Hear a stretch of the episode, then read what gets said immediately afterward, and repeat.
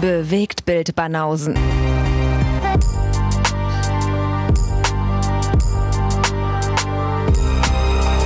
Kino und Trailer, bis ihr kotzt. Unser Kinotrailer. Unser Kinotrailer. Was habe ich denn vermisst? Weile nicht. Ja, haben wir heute, weil wir machen mal wieder ein Spezial. Wir machen ein Spezial, ja. Und da passt der Kinotrailer tatsächlich besser als der, als der Film- und Serientrailer. Obwohl beides gepasst hätte, wie wir ja der Meinung sind. Heute machen wir ein Spezial, weil wir haben einen Regisseur zu Gast. Ich bin in Unterzahl bei euch Schweizern, deswegen darfst du den Herrn gerne vorstellen. Ein Landsmann. Wir haben Florian Froschmeier zu Gast. Hallo Florian. Hi. Hallo, ich grüße euch. Hi. Herzlich willkommen. Ja, danke, dass ich bei euch sein darf. Wir freuen uns. Ja, wir freuen uns sehr. Du bist tatsächlich der auch. erste Regisseur, mit dem wir uns hier unterhalten. Genau. Warum? Und wir widmen dir Warum die ganze Sendung. Wir werden dich jetzt mit Fragen bombardieren, die uns auf der Seele brennen. Bitte, hau raus. Es wird spannend.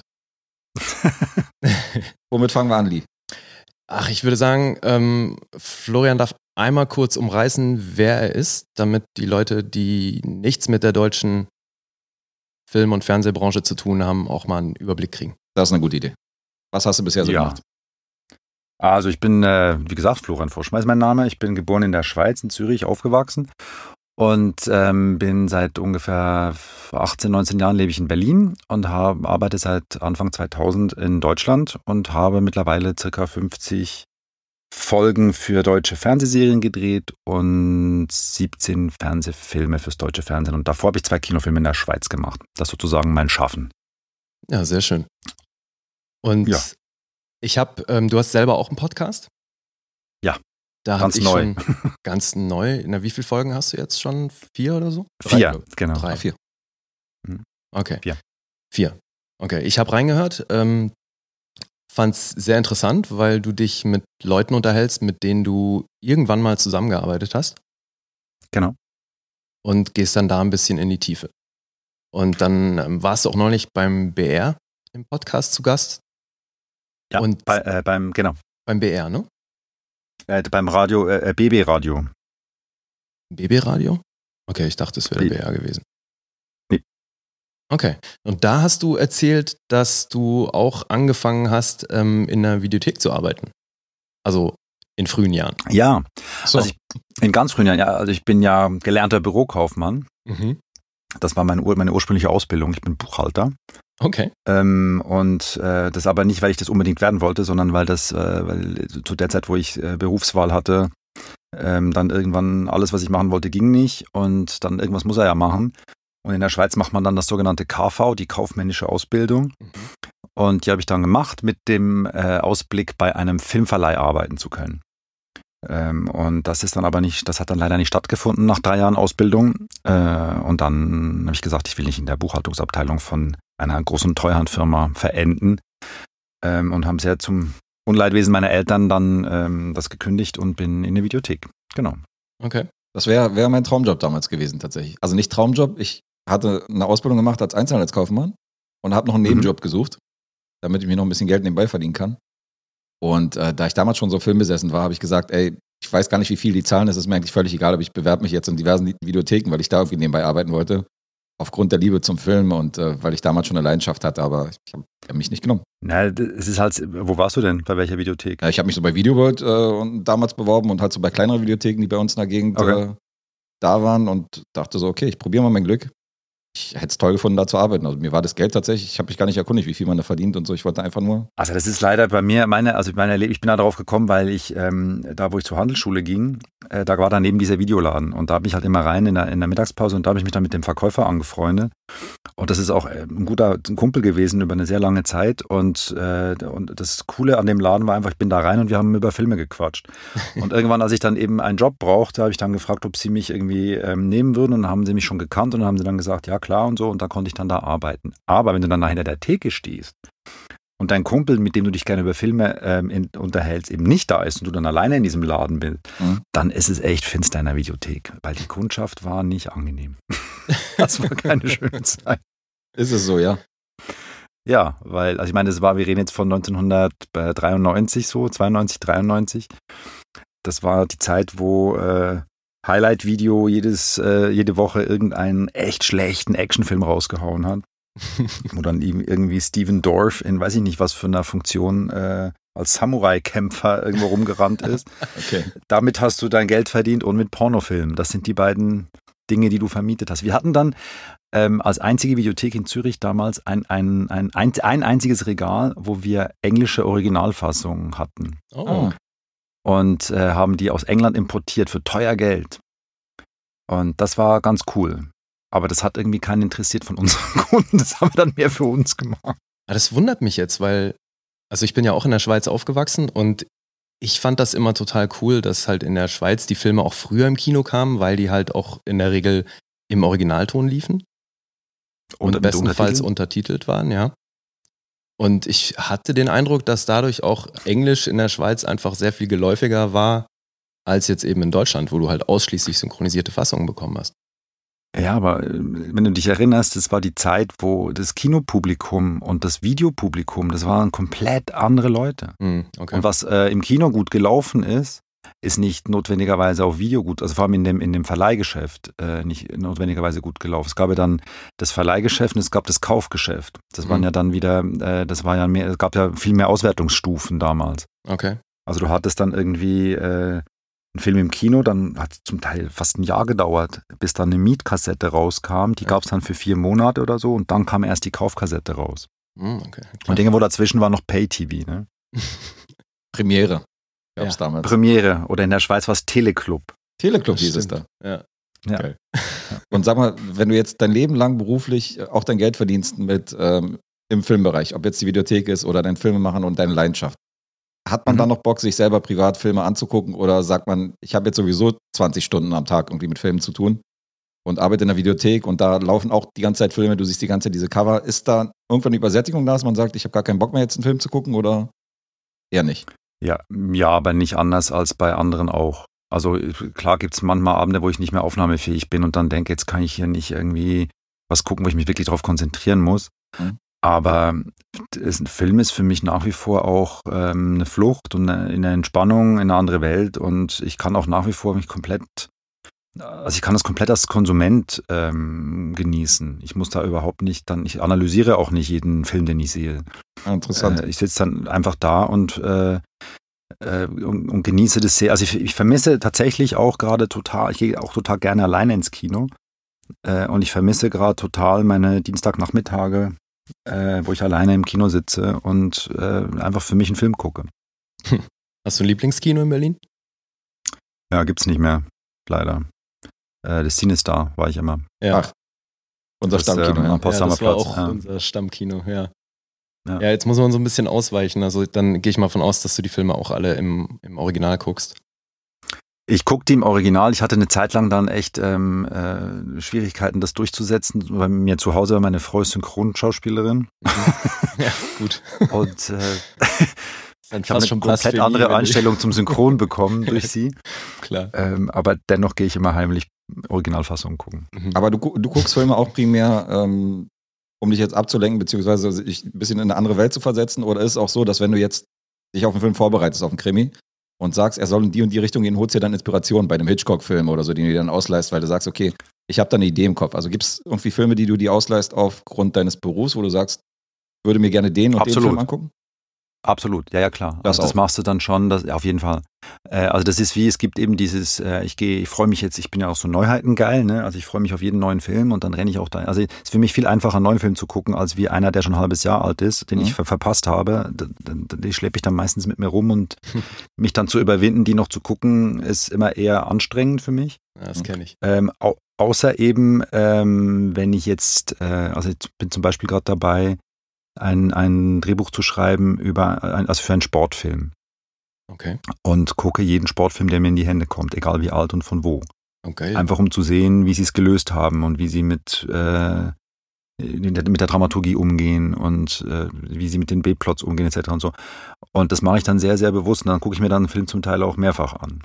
Das klar, ich, das, also das Filme arbeiten gibt's genauso wie sich zu Hause oder ins, äh, im Kino einfach hinsetzen und, und gucken und genießen und äh, ja, es ist ein bisschen wie Musik hören, ne? Also es gibt äh, manchmal beriesele ich mich nebenbei und manchmal setze ich mich damit auseinander und manchmal genieße ich das einfach. Also das ist so, ja. Ja, klar, ist auch eine Stimmungsfrage. Aber du hast, ja auch, du hast ja auch öfter in diesem Podcast fallen lassen, die, äh, ich glaube, du hast das Wort Hausaufgabe benutzt. Dass du dir öfter mal deutsche Filme anguckst, die du nicht freiwillig wahrscheinlich gucken würdest, nur um dich zu informieren, okay, was macht jetzt der Schauspieler, wie wurde der Film gecastet? Also mehr so diese technischen Aspekte, Ja. wo du sagst, du musst alleine schon aus Hausaufgaben viel aus, dem, äh, aus dem nationalen Raum auch gucken, Ja. damit du da auf dem neuesten Stand bist und damit du weißt, okay, was machen die Kollegen? Also müssen natürlich nicht, aber ich finde, das gehört so ein bisschen zum Job, ja. Ja. Dass man sich Bin ansatzweise. ich ja ehrlich gesagt ein bisschen schlampig. Ja, ich eben auch. Also weil ich mir dann eben sehr viel, bevor, ich mir dann halt irgendeinen deutschen Film angucke, von dem ich schon erahnen kann, dass es nicht so meins ist, mich da aufzuraffen, den zu gucken, fällt mir sehr viel schwerer als dann eben irgendeinen amerikanischen Film, auf den ich wirklich Bock habe. Ja, Das ist oftmals das Problem, ja. Also wenn du, wenn du die einfache Inspiration holen willst, wir haben ja mal so eine Losziehung am Ende der Episode, wo wir dann äh, so, eine, so ein Thema ziehen und dann in der nächsten Sendung besprechen. Und wir hatten tatsächlich schon mal das Los Sportfilme gezogen. Also wir hatten so ein Sportsegment, ja. wo wir sämtliche Sportfilme aufgezählt haben. Also kann Lydia, Was äh, um die besten Sportfilme ging, ja. genau, Lee kann gerne mal Werde ich mir sofort rausholen, wenn wir hier zu Ende sind. Hier. genau, Lee kann Ja, noch mal klar. über den Schneckenfilm dann dir ein paar Informationen geben, den er da genannt hat, den Animationsfilm. Das war ein Animationsfilm, ja, und? Das ist ja trotzdem ein Sportfilm. Oh mein Gott. Ging es um Autorennen, Alter. Jetzt, äh, jetzt kratzen wir wieder diese Narbe auf, ja. Ja. Nein, egal. Was ich interessant finde, ist, dass du sagst, ähm, dass du dann so einen Film nicht zwangsläufig gleich analysierst, wenn du den guckst, weil bei mir als Schauspieler ich merke, wenn der Film mich nicht wirklich sofort in seinen Bann zieht und ich da eben dann äh, abgelenkt bin und in dieser anderen Welt, dann bin ich, komme ich relativ schnell an den Punkt, wo ich eben anfange, darauf zu achten, wie hat derjenige das gespielt, wie war die Einstellung und so weiter und dann eher auch auf so technische Sachen achte, weil mich eben der Film nicht so hundertprozentig abholt. Um Ja, das kenne ich mal auch. Das ist aber äh, nicht so im Detail. Also ich, ähm, ich habe früher immer gesagt, wenn ich anfange, mir drüber nach, also mir Gedanken zu machen, äh, was ich tue, wenn es brennt im Kino, dann ist es kein gutes Zeichen für den Film. Nee, eben, ja. Und aber äh, meistens ist bei mir so, meine Toleranzgrenze ist, ich bin ja sehr emotional, bin ein sehr emotionaler Gucker. Mhm. Und äh, meine Toleranzgrenze bei schlecht ist auch tief. Also wenn ich dann, äh, wenn mich ein Film wirklich ärgert oder wenn ich merke, das, das packt mich nicht, Dann leidest du richtig. dann bin ich, dann bin ich erstmal wütend. ja, kenne ich. Ähm, äh, und dann bin ich erstmal echt beleidigt, weil mir Zeit genommen wird. Ne? Mhm. Äh, Und dann fange ich natürlich, und dann ist es eben so, dass es nicht mehr eine Analyse ist, dann ist es eher dann so, ja klar, jetzt macht auch noch, ja logisch, jetzt macht auch noch das und jetzt kommt noch der, dem glaube ich auch nichts. Ja. Und äh, Ah, oh, ich also es so ist gut dann auch schwer, mich wieder abzuholen. Ja, ja Gott, kann ich verstehen, ja. Ich denke, als wärst du ein großer Fan von Horrorfilmen, die so immer wieder mal laufen im Kino. Das sind auf jeden Fall die unlogischsten im Genre, wo man sich eigentlich während des ganzen Films ständig aufregt. Ja, aber von da finde ich ja, ähm, äh, also ich bin jetzt kein Horrorfilm-Konsument, ein großer, ähm, aber da bin ich ja dann mit Steven Spielberg, der sagt, es, ist eine, es gibt eine Verabredung mit dem Publikum.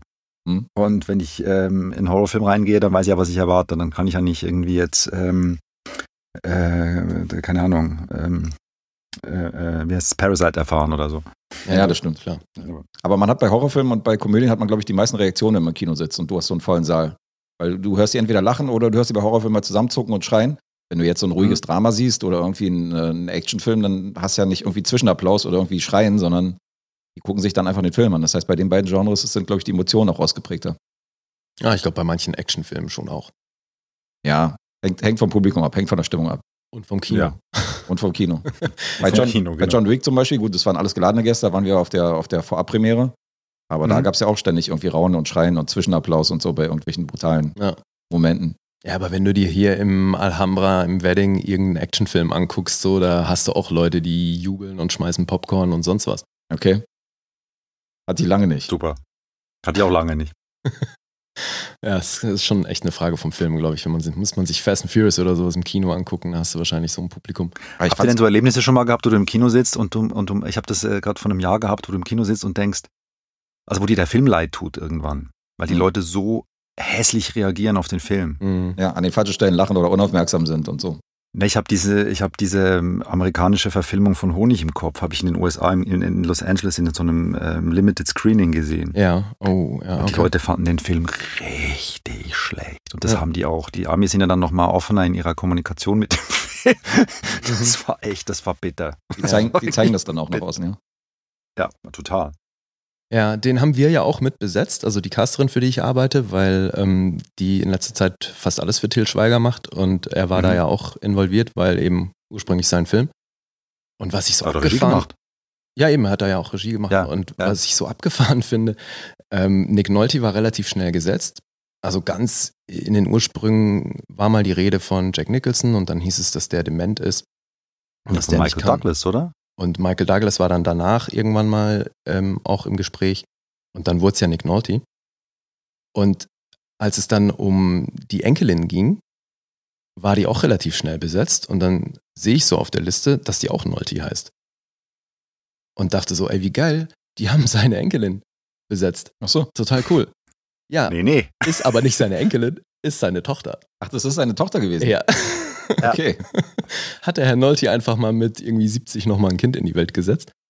Und das ist seine Tochter, ja. Na, siehst du, Lee, wir haben noch Zeit. Ja, wir haben noch Zeit, jede Ja. Menge. Oh je.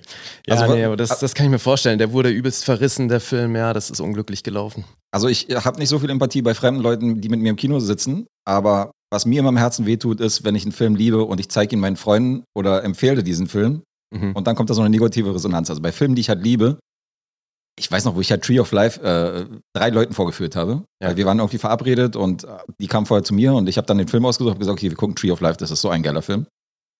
Und die drei saßen halt nach dem Film und äh, haben mich halt angeguckt und haben gesagt, sag mal, nächstes Mal suchen wir den Film aus. Und ich dann gesagt habe, warum mögt ihr diesen Film nicht? Ich kann es nicht nachvollziehen. Da hat nicht jeder einen Das Zugang tut mir zu. dann weh. Kann ich verstehen. Aber ich ja. will halt, dass sie den mögen, weißt du? Ich will Ja, halt, dass sie ja, den ja, Zugang ich haben. Und das, ist- das ist dann immer, das schmerzt. Freunde aussortieren, kann ich nur sagen. Das ist das Einfachste. Genau, nach Ah. Freunde nach Filmgeschmack aussortieren. Meine beste Nee. Freundin und mein Bruder, äh, lasst euch hier nie wieder blicken. genau. Okay. Und ähm, wenn du jetzt, Florian, wenn du dir Filme aussuchst, ähm, die zur Inspiration dienen sollen, hast du da bestimmte Regisseure, auf die du immer wieder zurückgreifst oder machst du das dann eben vom Genre abhängig? Das mache ich vom Genre, also vom Thema eigentlich, vom Thema des Filmes, den ich drehe, mache ich das abhängig. Mhm. Und da kann es aber manchmal auch ähm, echt queres Zeug sein. Also manchmal geht es ja dann nur auch um den Look. Also ich habe Ja. zum Beispiel bei meinem ersten Tatort äh, in Kiel mit, mit Axel Milberg, äh, hatte ich so ein Farbkonzept, äh, wo ich wollte, dass die, also dass ähm, so ein Bordeaux-Rot, die Hauptfarbe irgendwie ist. Mhm. Und äh, warum auch immer war Michael Clayton mein visuelles Vorbild. Ähm, und der Film hatte nichts mit dem, also Michael Clayton thematisch, vom Stil, von, dem, von der Atmosphäre, nichts mit meinem Film zu tun gehabt. Ja. Aber ich fand, die Kameraarbeit, die, die sollte es sein, so. Ne? Und dann Okay. habe ich halt Mhm. ähm, da ähm, den mit dem Kameramann angeguckt, habe Moodboards daraus genommen und so. Also so, das ist dann, das muss eben nichts miteinander zu tun haben. Okay. Ja, interessant. Aber das äh, liest man öfter, dass Regisseure auch den Schauspielern vor den Dreharbeiten äh, irgendwelche Filme als Hausaufgabe geben. Sagen, guckt euch mal hier äh, den Stanley Kubrick-Film an und guckt euch den an, die vermeintlich nichts mit der Handlung zu tun haben. Aber dass Ja. die, da, die irgendwie den Geist atmen, die, was sich der Regisseur wahrscheinlich für den Film dann vorstellt. Das, habe ich auch schon gemacht. Ja. Ähm, und was ich auch schon gemacht habe, zum Beispiel, ist ich, manchmal gebe ich den Schauspielern auch Musik. Mhm. Ja. Ja, Ich sage, das ist hier, ähm, das ist die Musik, die, dein, die deine Figur hört. Geil, das finde ich so geil, dass du das machst, weil ich habe das gestern auch schon mal erzählt. Ich mache das mit jeder Rolle, die ich spiele. Ich, das ist mit so, eins der okay. ersten Dinge, die ich mir überlege, was hört der Typ für eine Musik? Machst du das denn auch, äh, also wenn du drehst dann in der Szene, läuft dann die Musik als Nee, Untermalung? nee, nee, um das ist einfach mehr so als Hausaufgabe. Ähm, so, und ich habe das, angefangen habe ich das tatsächlich bei einem Film, den ich gemacht habe für Sat 1, wo es so eine Zwillingskomödie mit einer Schauspielerin, die ihre eigene Zwillingsschwester spielt. Mhm. Und dann haben wir halt lange drüber gesprochen, wie, also klar hast du die äußerlichen Unterschiede und äh, dann hast du Unterschiede in der, in der, in, in, in der Physis, ne? also wie geht die, ähm, wie bewegt die sich, hat die Ticks und so. Und dann habe ich irgendwann die Idee gehabt, dass die halt, die, weil die haben komplett andere Leben in der Geschichte, dann treffen sich irgendwann. Ne? Mhm. Äh, und dann habe ich die Idee gehabt, weil wir zum Teil am, am einem Drehtag dann ähm, halt geswitcht haben von der einen Figur zur anderen, dass ich ihr eben Musik gebe. Und dann hat sie das auch immer in der Maske, ähm, hat sie sich das wohl angehört. Und da kam dann auch irgendwann an einer der letzten Drehtage, hat sie zu mir gesagt, dass das irgendwie super hilfreich war. Ja. Um, eben auch schnell zu switchen irgendwie. Ja, denke ich mir. Ja, da ist Musik super hilfreich. Man kriegt so einen Schubser in die richtige Richtung. Ja, Genau. weil du auch zu den meisten Songs halt irgendeine emotionale Verbindung hast. In Form von einer Erinnerung oder so. Das ist ja dann meistens emotional gekoppelt. Deswegen, ich finde Musik total wichtig. Also Musik spielt zum Beispiel spielt eine ganz große Rolle bei mir immer. Ähm, von der ersten ähm, Sekunde, also wenn ich ein Drehbuch lese, dann höre ich mir immer eine Musik dazu an. Mhm. Und also wenn ich jetzt, weiß ich nicht, jetzt einen neuen Tatort kriegen würde, wenn ich den lesen würde, dann würde ich mir irgendwas Finsteres dazu laufen lassen, Mhm. irgendeinen Soundtrack und der würde im Loop durchlaufen. Bei, bei den letzten Sachen habe ich jetzt immer ähm, äh, den Soundtrack von Joker gehört. Ja, ich wollte es gerade sagen, das klingt so ein bisschen nach der Isländerin. Ja, und Ja. dann und dann äh, und Die dann lebt auch in Berlin, ne? Echt? Ja, ja. Mhm. Ja, die ist geil, ey. Ja. Oscar für Berlin, Ja. juhu. Stimmt, Ja, aber verdient Ja, und, Oscar. äh, und Emmy auch, oder? Die hat die nicht auch für, für Tschernobyl gewonnen? Genau, ja. richtig. Ja, das, die hat auch die Musik für Tschernobyl gemacht. Ich mache krasse Mucke, finde ich. Das ist alles so äh, sehr düstere Cello-Klänge. Ja, ein Score kann Ja, einen du die Film siehst, aufwerten oder versauen. Aber wenn du die siehst, ist so eine Elfe, ne? Ja, ja, total, ja. Das ist echt krass. Aber passt ja ein bisschen zum Cello, da passt ja meistens so eine, Ja. so eine zarten. Ja. Aber äh, nochmal zurück zur Bildgestaltung, weil ich finde das sehr interessant, wenn du sagst, du holst dir da Inspiration bei anderen Filmen. Kollidierst du dann nicht da oft mit dem Budget, was du hast für so einen Film oder was dir gegeben wird? Weil, also denkst du dir da nicht oft, ich würde das gerne so und so und so aufwendig machen und das ist dann halt schlichtweg nicht möglich? Ja, ja, also äh, Farbgestaltung kostet ja nichts. Ähm, erstmal. Ja, aber Zum Beispiel. also geht ja jetzt Ähm, auch um Kamerafahrten. Ja, ich weiß, was du meinst. Also es ist genau, also zum, du meinst jetzt um eine Kamerabewegung zum Beispiel, Ja. ne? Ähm, ja, klar, Also- denkst du manchmal. Aber ja, weiß ich nicht. Das ist, glaube ich, so ein bisschen bei mir, da muss ich selber mal ein bisschen aufpassen, weil jetzt nach 20 Jahren deutsches Fernsehen bist du natürlich auch so ein bisschen, also du liest ja ein Drehbuch auch schon mit einer Schere im Kopf. Ah, irgendwie. okay, eben. Äh, darauf zielte die Frage ab, ob man, wenn man sich so ein visuelles Konzept im Kopf erstellt, ob man da eben schon mit diesen Restriktionen, die eh gegeben sind, denkt oder ob man da ganz frei du ist. so überlegst dir natürlich schon, und dafür habe ich auch, also das mache ich glaube ich nicht mehr bewusst, das ist irgend so ein Erf- ein Erfahrungswert auch, du überlegst dir natürlich schon, was ist das Beste für die Geschichte. Mhm. Und äh, wie, wie, wie kann ich das, also was sind die wichtigen Dinge für die Geschichte und was brauche ich, um die so zu erzählen, wie ich sie erzählen möchte. Und dann gibt es manchmal, wo du merkst, das ist jetzt unmöglich, äh, weil eben, ich kann jetzt nicht ein Haus sprengen. Ja. aber, ähm, aber manchmal findest du dann ganz gute Lösungen, wo du dann da stehst und denkst, Gott sei Dank habe ich nicht das Haus in die Luft gejagt, das wäre total bescheuert gewesen. Das andere ist, viel- was ist viel cooler, dass der sich nur um die eigene Achse dreht. Das Ja. erzählt viel mehr. Ja. Und ähm, als ich jünger war, als ich anfing, war das, das hat das Visuelle, war, es muss geil sein und er muss genau die Marke treffen und wenn es nicht die Sonne und jetzt guck dir das an und so. ähm, das ist so ein bisschen weniger geworden, weil es einfach dann mehr mir jetzt mittlerweile auch darum geht, um, um die Atmosphäre und ums Gefühl. Und da kannst du halt, das muss nicht Geld kosten. Ja. Nee, muss nicht, Aber aber, klar, es ist- könnte und darf es dann aber halt auch in den meisten Fällen nicht. Ja, hast dann, manchmal hast du dann auch Glück. Es ist ja ein bisschen auch die Frage, was du für Leute auswählst, die mit dir arbeiten. Jetzt bei meinem letzten Film habe ich mit Jörg Wittmer gedreht, dem Kameramann, Mhm. der auch Steadicammer ist, der bei ähm, Tree of Life die Steadicam gemacht hat zum Beispiel. Ach. Ähm, und der, äh, der hat die halt auf Tasche, die Steadicam. Ne? Okay. Und da kannst du dann auch sagen, äh, weißt du was, gerade äh, in der Szene fände ich es total cool, wenn wir durch dieses Haus gehen würden, wo dir jeder Herstellungsleiter den Kopf abreißt. Aber wenn da so jemand wie Jörg dabei hast, dann ist das einfach, dann klar, machen wir das. Geil. Jetzt, jetzt habe ich mal eine Frage dazu, hat zwar nicht direkt mit Kamera zu tun, aber schon mit diesen Budgetgeschichten. Was ich mich immer Mhm. gefragt habe, ist, wenn ich lese, dass große amerikanische Filme und Blockbuster irgendwie gerade um 80 Millionen überzogen worden sind, als das Budget ursprünglich äh, hergeben sollte. Mhm. Wie läuft das hier in Deutschland? Also sagt man denn, keine Ahnung, ja, tut mir leid, wird jetzt teurer, Produzent muss ein bisschen in die Tasche greifen, muss man verhandeln mit, als Regisseur mit dem Produzenten oder sagen die, okay, aber jetzt, du kriegst es, aber halt dich mal ein bisschen zurück oder wie läuft das ab, wenn ein Film teurer wird als geplant? Also im Fernsehen ähm, darf das nicht passieren, eigentlich. Dann wäre es dein letzter, ähm, letzter Job oder Ja, weiß nicht, ob es sein letzter Job ist, aber das, ähm, also ich, wir drehen halt komplett, es sind komplett andere Systeme. Das ist das, wo man, wo man es nicht vergleichen kann. Ne? Du hast halt in Amerika, hast du, wenn du jetzt in der Größenordnung, wenn du jetzt sagst, du machst einen Marvel-Film, ne? Und du hast 250 Millionen Budget und ob der jetzt 250 oder 290 Millionen kostet, ist am Ende scheißegal. wer, wer zahlt die Ähm, denn genau? Also diese, wenn's- wenn, wenn, jetzt gebe ich dem Filmemacher 250 Millionen, um den Film zu drehen. Und am Ende kostet Ja. er 300 Millionen. Wer übernimmt jetzt Ja. diese 50 Millionen? Das ist die Frage, was ihr für eine Produktionsstruktur habt. Ja. Also wenn du jetzt, wenn es ein, wenn es ein Studio-Picture ist, dann ist es das Studio, was das bezahlt. Und wenn es ähm, Independent-Ding ist, dann ist es irgendwie, also wenn du, äh, wie hieß der Film von X-Filme mit Tom Hanks, ähm, äh, Cloud Atlas? Cloud Atlas, ja. Da habe ich, äh, war ich mal auf einer Podiumsdiskussion, wo Tom Tickwer gesagt hat, dass sie 83 ähm, verschiedene Co-Produzenten haben bei dem Film. Oh. Weil sie dann äh, immer da noch Geld holten und da noch Geld holten und in dem Land noch ein bisschen was und in dem Land noch ein bisschen was. Ja.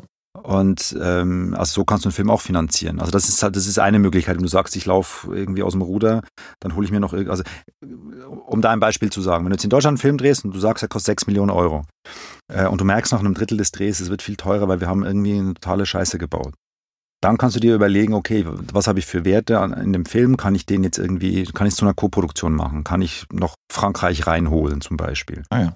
ähm, hole ich noch einen französischen Schauspieler und drehe vielleicht noch irgendwas in Frankreich und habe noch mache die Post-Production in Frankreich, dann kann ich sagen, okay, ich habe jetzt noch zwei Millionen, ähm, die ich in Frankreich ausgebe, Mhm. dann kann ich auch da ähm, jetzt noch äh, Geld holen, zum Beispiel. Also man sucht sich praktisch neue Partner, aber der Produzent könnte oder so- die ursprünglichen Geldgeber könnten auch sagen, nee, du musst jetzt damit leben, was du gekriegt hast, gibt nicht mehr.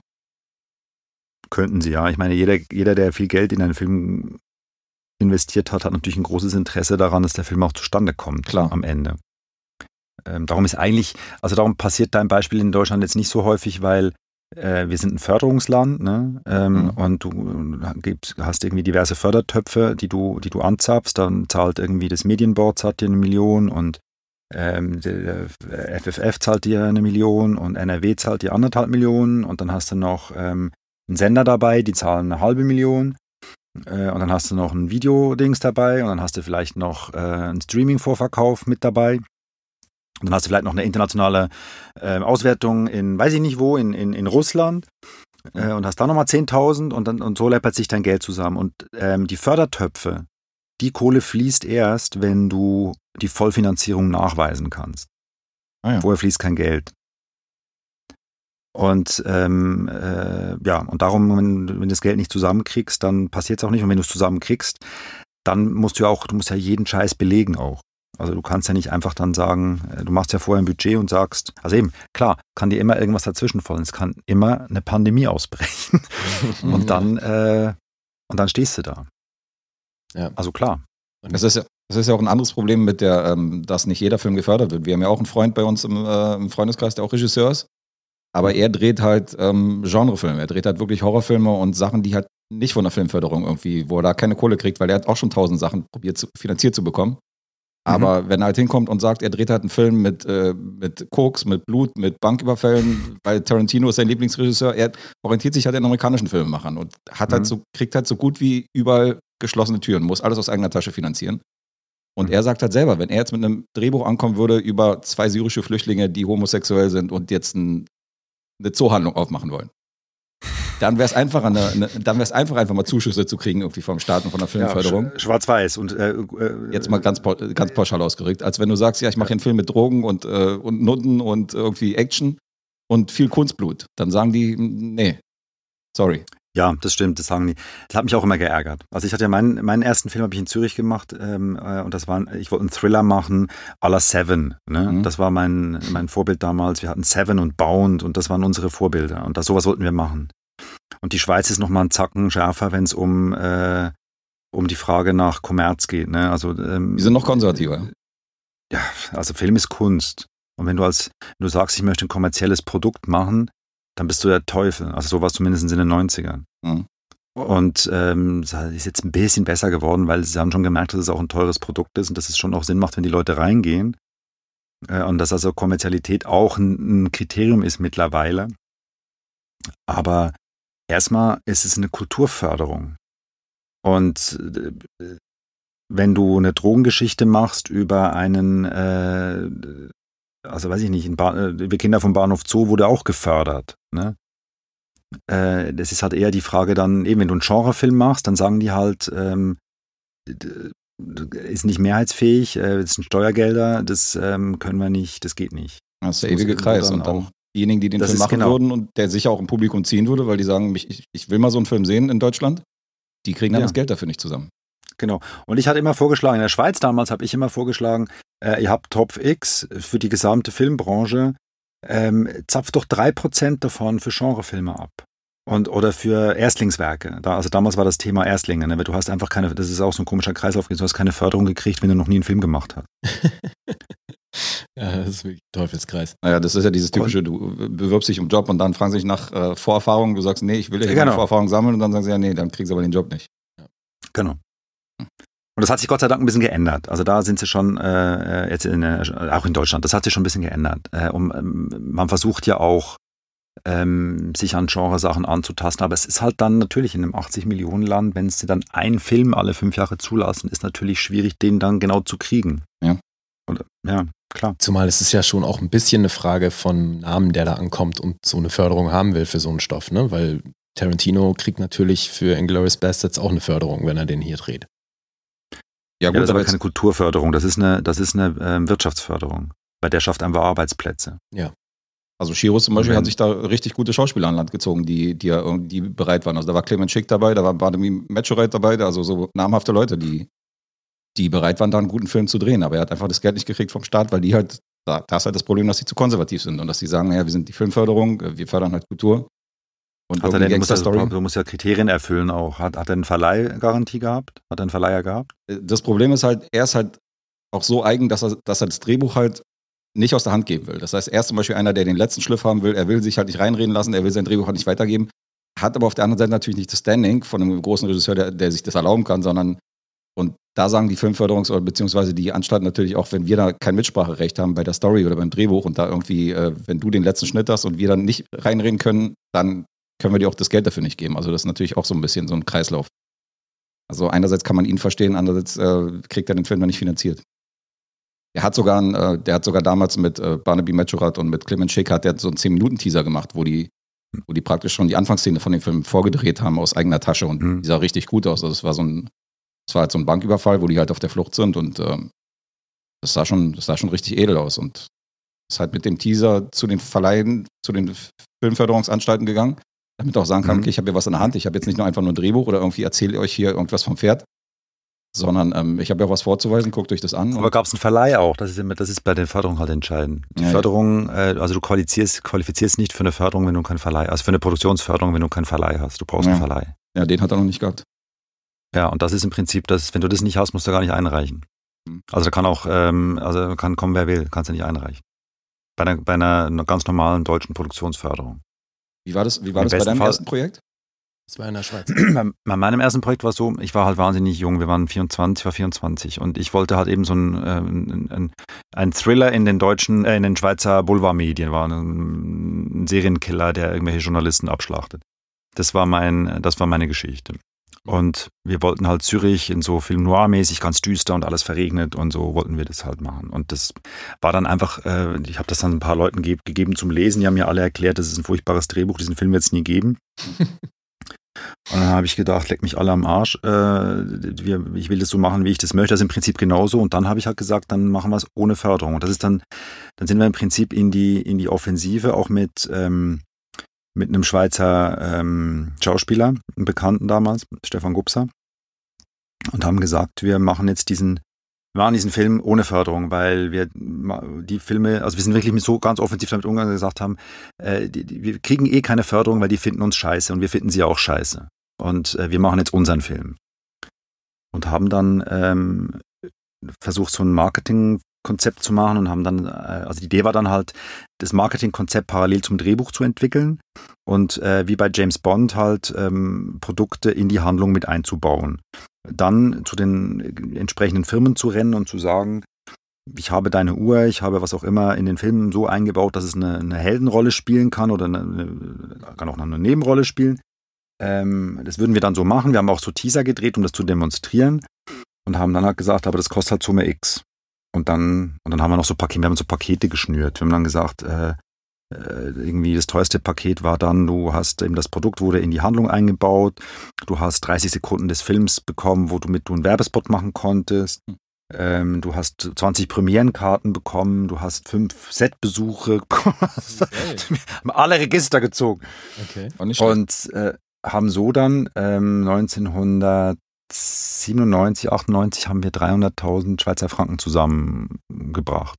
Hast du einen Überblick, wie viel Prozent davon die eine Absage erteilt haben und wie viel gesagt haben, ja, okay, machen wir mit, handeln wir irgendwas aus?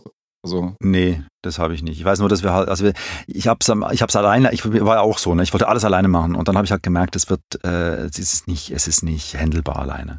Und habe mir dann äh, einen anderen jungen Menschen dazu geholt, äh, der dann, und wir haben uns dann eben so aufgeteilt, dass ich im Prinzip fürs Inhaltliche ähm, verantwortlich war und sozusagen das emotionale Verkaufen des, des, des, des Filmes und er hat halt dann die, die klassische Produzentennummer äh, gemacht und ist dann eben hingegangen und hat diese ähm, hat die Türen aufgestoßen. Ich musste dann da meinen meinen Vortrag halten und dann bin ich wieder raus und er hat dann mit denen verhandelt.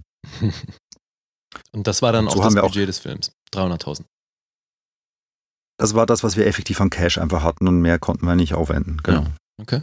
Und am Ende waren es dann, glaube ich, 340, weiß ich nicht mehr genau. Aber der kam dann auch mit absurden Sachen. Ne? Der rief mich dann an und meinte, du musst eine Szene einbauen, wo die Hauptfigur duscht. Hm. Da ich, wieso, das ist ein kaputter Journalist, der irgendwie raucht, wenn er aufsteht als erstes und der duscht, der duscht. Ich will den nicht duschen sehen. das passt nicht. Ja, aber wir haben ein Product Placement von Vella for Man und der, der muss jetzt duschen. Ne? Oh, das ist ein Albtraum. Ja, und dann musste der duschen. Ach, ach so, muss er Und dann- tatsächlich, ja, okay. Dann Ja, haben klar, wir geduscht, ja, und er hat, es war, die, es war dann so eine, es war dann so eine dunkelblaue Duschflasche. Mhm. Da habe ich ein schwarz geflieste, gefliestes Badezimmer genommen als Location und habe mal die Duschflasche nicht richtig gesehen. Das war dann meine Rettung irgendwie. Aber das ist natürlich dann in der Abnahme, haben die natürlich gekotzt, dass sie das gesehen haben. Mhm. Und jetzt gibt es noch eine Szene in dem Film, wo irgendwo im Hintergrund ein Fernseher läuft, wo einer du über einen Fernseher zappt und da läuft ein Weller-Spot im Fernseher. Ach, das war dann der, der, okay. der Kompromiss. Das war der Die Wiedergutmachung. Kompromiss. Wie geil. Jetzt werde ich wegen dir, Florian, werde ich jetzt in den vier Millionen Duschszenen, wo eine Frau irgendwie weint, unter der Dusche steht, weil sie gerade irgendwas Dramatisches erlebt hat, werde ich jetzt darauf achten, aber welche, welches Duschgel da im Hintergrund sitzt. Bitte. Das ist Du bist schuld. Verstecktes Product Placement. Ja, Ich hoffe, es passt zum Farbkonzept. Wie geil. Ja, und du hast ja im, in dem einen Podcast hast du erzählt, dass so einer deiner ersten großen Einflüsse Robert Zemeckis war. Ja, war der Ursprung meines Wunsches, Regisseur zu werden, ist zurück in die Zukunft. Das finde ich sehr sympathisch. Das ist schon auch Also einer ich- der ersten Filme, die auf mich einen richtig großen Eindruck gemacht haben. Ja, als ich das gesehen habe, ähm, da wusste ich, das will ich auch machen. Und all- wirklich machen. Also nicht, jetzt wollte ich nicht mitspielen, ich war zwölf oder so. Ich wollte nicht mitspielen, ich wollte nicht irgendwie Marty McFly sein, ich wollte derjenige sein, der das macht. Das hat mich so geflasht. Du wolltest es kreieren. Ja. Und ist jetzt bei deiner, bei deiner Filmografie, hast du ja verschiedene Genres auch äh, aufgelistet, wie ich sehen konnte. Ähm, Mhm. Bist du jetzt, gibt es irgendwas, wo du sagst, davon hast du am meisten gemacht oder beziehungsweise Ja, Krimis. schon Krimis? Ja, wenn du in Ja, ja, Deutschland wir Filme sind- machst, machst du überwiegend Krimis. Okay. Also wenn du vor allem, wenn du Fernsehen machst. Ja, machst du, äh, Krimi oder Klinik? Ja. Eins von Hat das beiden. die beiden Varianten? Ich hätte gesagt, dass es auch viele Dramen gibt, oder? ja, Alter, das sind 90 Prozent, würde ich mal sagen, der deutschen Formate sind Krimis. Ja, gut. Ja, würde okay. ich auch sagen. Also weiß ich nicht 90 Prozent, aber es ist ein, ein Ja, Riesenprozent. immens viel. Es gibt ja auch viele, gibt ja auch viele Krimis, die dann als Drama verkauft werden, aber am Ende sind es auch Krimis. Ne? Mhm. Aber das war schon immer so, oder? Es ist ja schon seit Derrick-Zeiten und äh, Ja. seit Ewigkeiten so, dass die Krimis sich hier so durch die, Naja. durch die Filmgeschichte in Deutschland ziehen. Das ist tatsächlich auch in einem, in einem Casting-Kontext ist das fast schon ein bisschen anstrengend, weil halt fast jeder Schauspieler eine Szene auf seinem Demoband hat, wo es dann heißt, wo waren sie gestern zwischen 16 und 17 Uhr. Genau. Stimmt, das nimmst du ja immer gerne ein bisschen auf die Schippe. Ja, das ist äh, oh, Horror. Also ich muss ja auch sagen, ich habe irgendwie, ich habe es mal versucht zu zählen, ich habe irgendwie 135 Verhöre gedreht. Wow.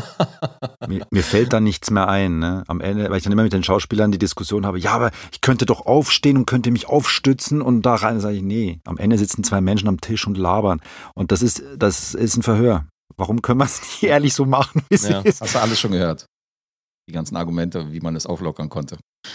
Das hast du wahrscheinlich zu hundertfach schon gehört. Und gab es mehr hab Duschszenen oder mehr Verhöre? Viel mehr Verhöre. Viel mehr leider. Verhöre. Duschen wäre viel spannender. Kommt auf, äh, kommt auf die Hauptrolle an. und, Das stimmt. und hast du denn ein Genre, was du am liebsten mal machen würdest? Oder ist Krimi das Ding deiner Wahl? Nee, überhaupt nicht.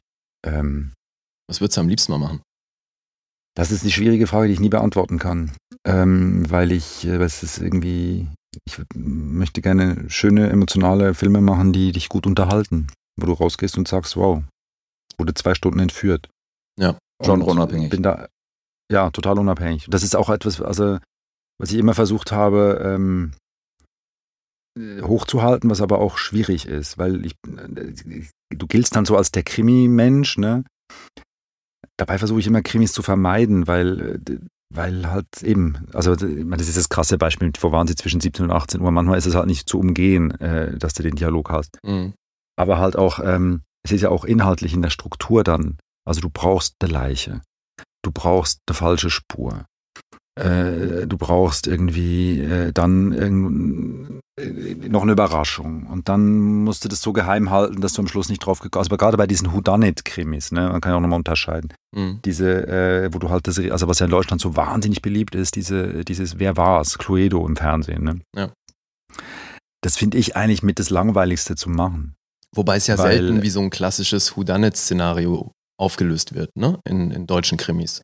Also so, so ein Tatort ist ja selten oder wenn wir jetzt mal von Whodunit, dieses Szenario, dass du quasi alle in einem Raum hast, einer kommt um genau, und dann ja, ja. war es ja. einer.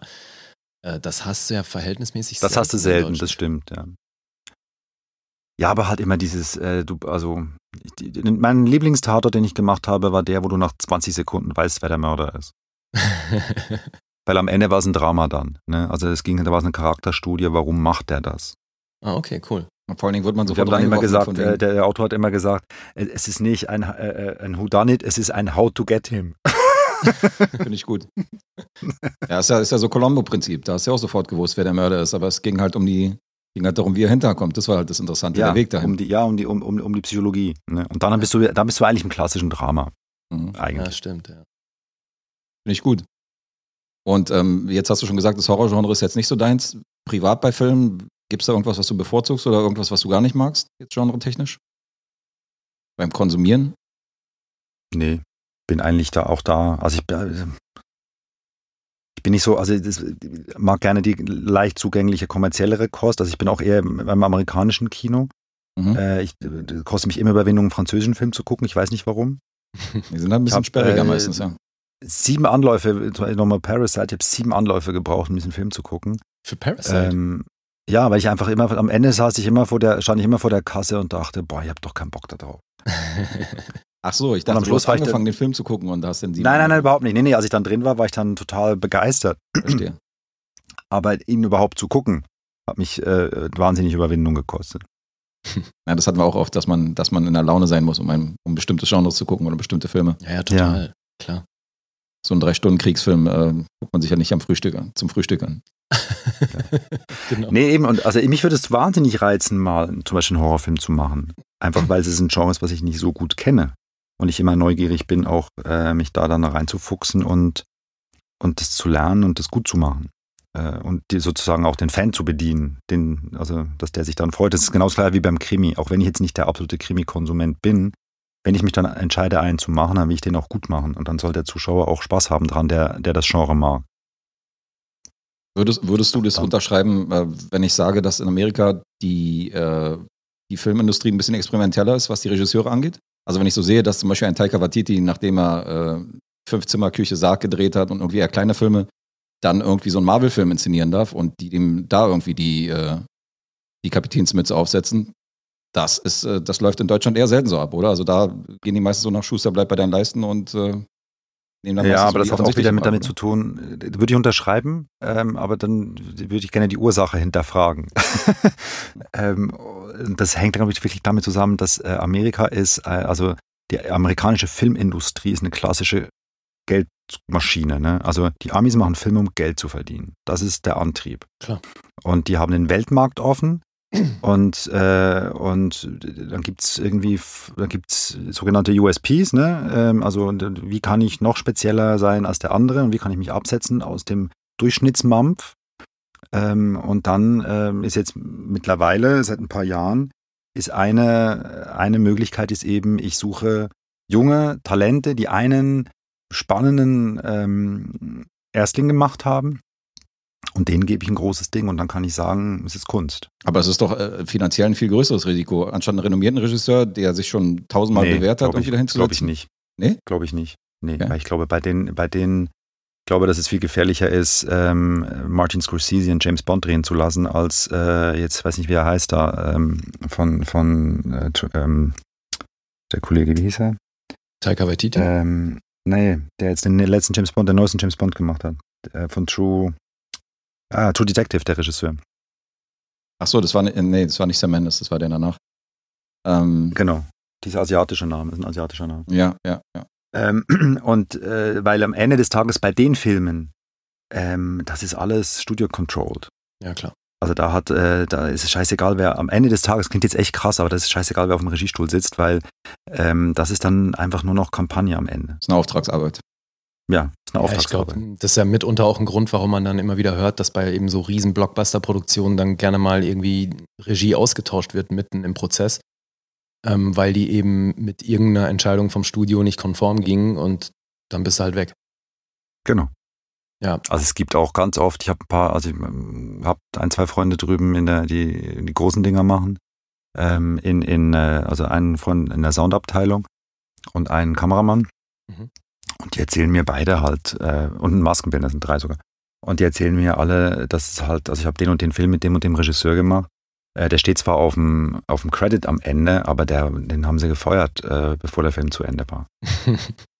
Weil dann halt eben im Prinzip, ähm, ja, gibt es ein Marketingkonzept und der Film muss das mal, also es gibt Testscreenings und wenn die Testscreenings nicht gut sind, dann wird es geändert. Der Zuschauer, also der, der Testzuschauer bestimmt, wie der Final Cut aussieht. Ja. Und bis zu einem gewissen Punkt verstehe ich es auch, weil das so wahnsinnig viel Geld involviert.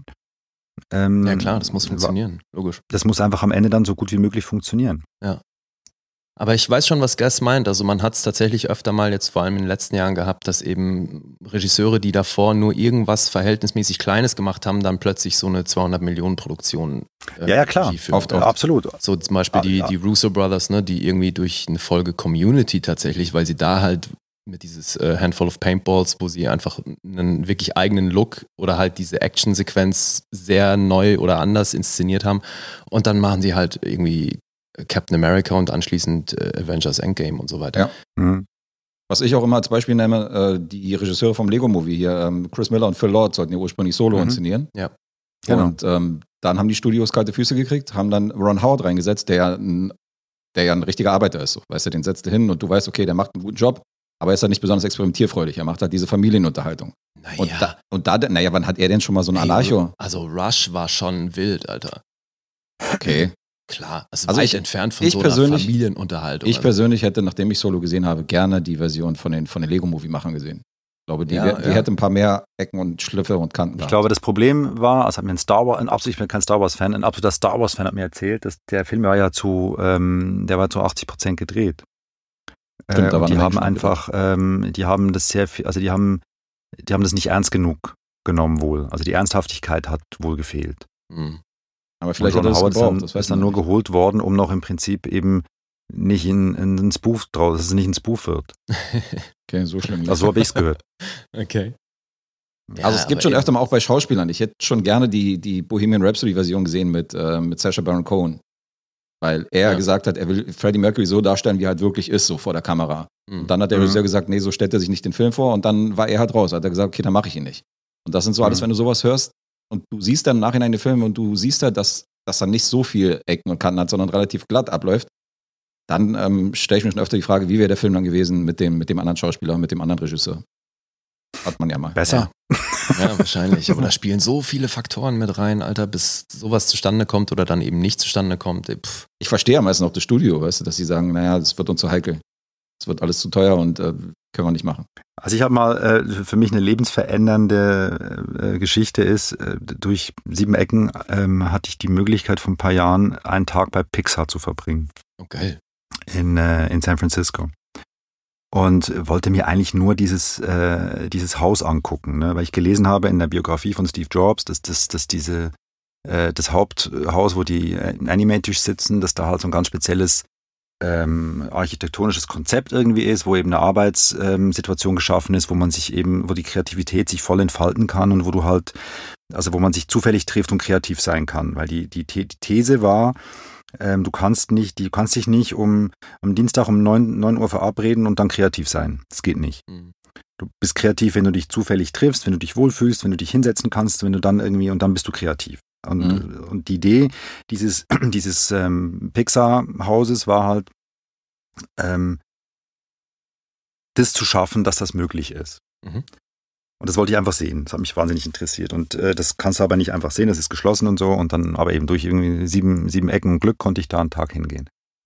und traf dann ähm, auf, einen, auf einen Typen, der, also das Haus ist am Ende, sieht aus wie ein Baumarkt. Ne? Also du läufst rein und das ist einfach eine riesen viereckige Halle, die ist wie gedrittelt und in der Mitte hast du eine große, wie eine Piazza und dann hast du rechts und links hast du Wände, wo halt so wahrscheinlich Büros dahinter versteckt sind. Okay. Ich dachte, das ist auch nicht speziell so. Nee. Und dann hat er mir erst einen Vortrag eben gehalten, dass sie also im Prinzip in der, dass, dass sie als Pixar ja in dem, in dem Business sind, dass sie Geschichten erzählen Mhm. und dass sie halt, ähm, dass sie äh, halt eben die besten Geschichtenerzähler der Welt sich holen und denen ja dann nicht sagen wollen, was sie zu tun haben, sondern die ja machen lassen wollen, weil sie haben sie ja geholt, damit sie eben äh, gute Geschichten erzählen. Und, je, äh, und sie sagen halt, sie leben davon, je spezieller eine Geschichte erzählt ist, je, je außergewöhnlicher, desto mehr Geld verdienen sie am Ende. Und darum ist es ihnen wichtig gewesen, eben eine, eine, eine Dings zu schaffen, eine Möglichkeit zu schaffen, wo die eben, wo die, wo, sich die Kreati- Kreativität voll entfalten kann. Ja. Und dann ähm, am Ende dieses Dinges, äh, dieses, dieses, äh, dieses, dieser Halle, dieser Eingangshalle sind zwei Türen und dann sind wir da rein und das sind zwei Kinos. Riesige Kinos, 500 Plätze. Mhm. Und das ist die Mitarbeiterkinos. Und die Idee ist, dass du auf der einen Seite ähm, in jeder Stufe, wo der Film ist, machen die Screenings in diesen Kinos, wo die gesamte Belegschaft eingeladen wird, bis zum Tellerwäscher aus der Kantine. Und jeder kann was dazu sagen. Okay. Und äh, jeder kriegt dann ein Papier, wo die was draufschreiben können und das wird dann ausgewertet. Und da kriegt auch jeder dann äh, einen Anruf von den Kreativzuständigen. Also da kriegt der Tellerwäscher einen Anruf und der, hey, wir haben deine, deine Note gesehen, vielen Dank, diese eine super Idee mit den roten Haaren bei der und der Figur. Ähm, das machen wir. Das finden wir super. Sehr Und, wa- und was die dadurch schaffen, ist, dass im Prinzip jeder, der da arbeitet, ist so stolz, dass er da arbeiten darf, dass er sowieso einfach sein letztes Hemd für diese Firma gibt. Ne? Das ist ein interessantes Das ist das eine. Das zweite ist, sie haben, ähm, du kannst äh, die Technik da irgendwie erlernen, was ja nur im Endeffekt ein Beamer und ein DVD-Player ist. Und du darfst das Kino sozusagen leihen und das kannst sagen, ich habe einen Film gesehen, den möchte ich euch gerne zeigen. Und dann gibt es am Freitagabend um 16 Uhr, treffen sich alle und gucken diesen Film, der irgendeiner vorgeschlagen hat. Das ist so produktiv, ja. Wie geil Ja, ist und das dann setzen sie sich zusammen und reden darüber. Und da, also spätestens da, da war ich eine Dreiviertelstunde drin, da dachte ich schon so, oh Gott, warum gibt es sowas in Deutschland nicht? Ja, Ja, genau. ja, Weil das ist ja das, wo man, wo man eigentlich hin möchte. Ne? ja. Ich Und habe halt dann habe ich ihn gefragt, ob- Also was ich sagen wollte, ich habe halt meistens das Gefühl, dass in Deutschland, weil viele, äh, viele Produktionen aus Amerika kommen ja nach Deutschland und lassen hier zum Beispiel über die Firma Rice oder so, die auch in Berlin groß sind, so die ganzen CGI-Effekte und so. Also Deutschland ist so ein bisschen so für den Technikteil zuständig. Da haben die einen super Ruf und ein super Image. Oder Mhm. äh, Ja, je nach Babelsberg, halt, genau, ja. es sind halt so Dienstleister und Techniker. Die machen halt ihren Job und so, aber so dieses Kreative, da vertrauen die den Deutschen, glaube ich, wenig an, Hm. in dem Bereich. Das ist immer mein Die Gefühl. Amis. was ich habe. Die Amis, ja, ja. Ja, die Amerikaner. ja, weiß ich nicht. Ja, das ist ja Also so. auf jeden Fall, auf, um, um um eine endlose Geschichte zu Ende Ja. zu führen, ähm, die, die, das wirklich Fantastische war dann, ähm, wir konnten dann in diese eigentlich totally restricted Area reingehen, wo die Animators sitzen. Ne? Und dann gehst du im Prinzip durch so eine Tür und dann bist du wieder in so einem gefühlten Baumarkt, weil dann bist du in einer riesen Halle, da stehen so Schrebergartenhäuschen drin. Ähm, die immer so, weiß ich nicht, 5, 6 Quadratmeter Größe innen haben. Aha. Und in jedem dieser Häuschen sitzt einer dieser Animators. Und es ist wie eine kleine Stadt. Da waren 50, 50 so eine Häuschen. Und in der Mitte gab es einen Dorfplatz mit einer Bar und so. Das finde ich ja mega interessant. Und jeder, und jeder kann sein äh, Hä- Häuschen so gestalten, wie er möchte. Da läufst du am Barbie-Haus vorbei und als nächstes hast du irgendwie ein American Football Haus und da sitzen irgendwelche Leute und arbeiten. aber in einem Und, Arbeitsumfeld, äh, wo die sich wohlfühlen. Total. Das ist ja geil. Das ist äh, das richtige Konzept, glaube ich. Ja, und was mich halt so begeistert hat an dem, und das ist der Hauptunterschied für mich, was mich halt so begeistert hat an dem ist, dass sie sagen, wir verdienen Geld mit Erfolg und wir machen, wir haben dann Erfolg, wenn wir das bestmögliche Produkt machen. Hm. Und, äh, und, und wir müssen extrem sein, wir müssen uns absetzen, wir müssen anders sein als die anderen. Und, und, und nur dann fallen wir auf und nur dann machen wir viel Geld. Und das hast du halt in einem, in einem Land wie Deutschland, was eben über Förderung funktioniert, wo es scheißegal ist, ob der Film gut läuft oder nicht Das ist das Problem. ähm, hast du halt ganz andere Ansätze. Ja. Ähm, äh, ja, und darum, darum äh, hat bei uns ein Horrorfilm, der vielleicht auch Geld verdienen könnte, äh, wenn man ihn günstig produziert und den richtigen verleiht und in die richtigen Momente in die richtigen Kinos bringt, könntest du vielleicht sogar in Deutschland mit einem Horrorfilm Geld verdienen. Keine Ahnung. Mhm. Aber ähm, dafür musst du halt dann auch das Konzept hinlegen. Und es ist halt immer, ich finde es ein bisschen schwierig zu sagen, ähm, ja, keiner will meinen Film und das sind alles Arschlöcher.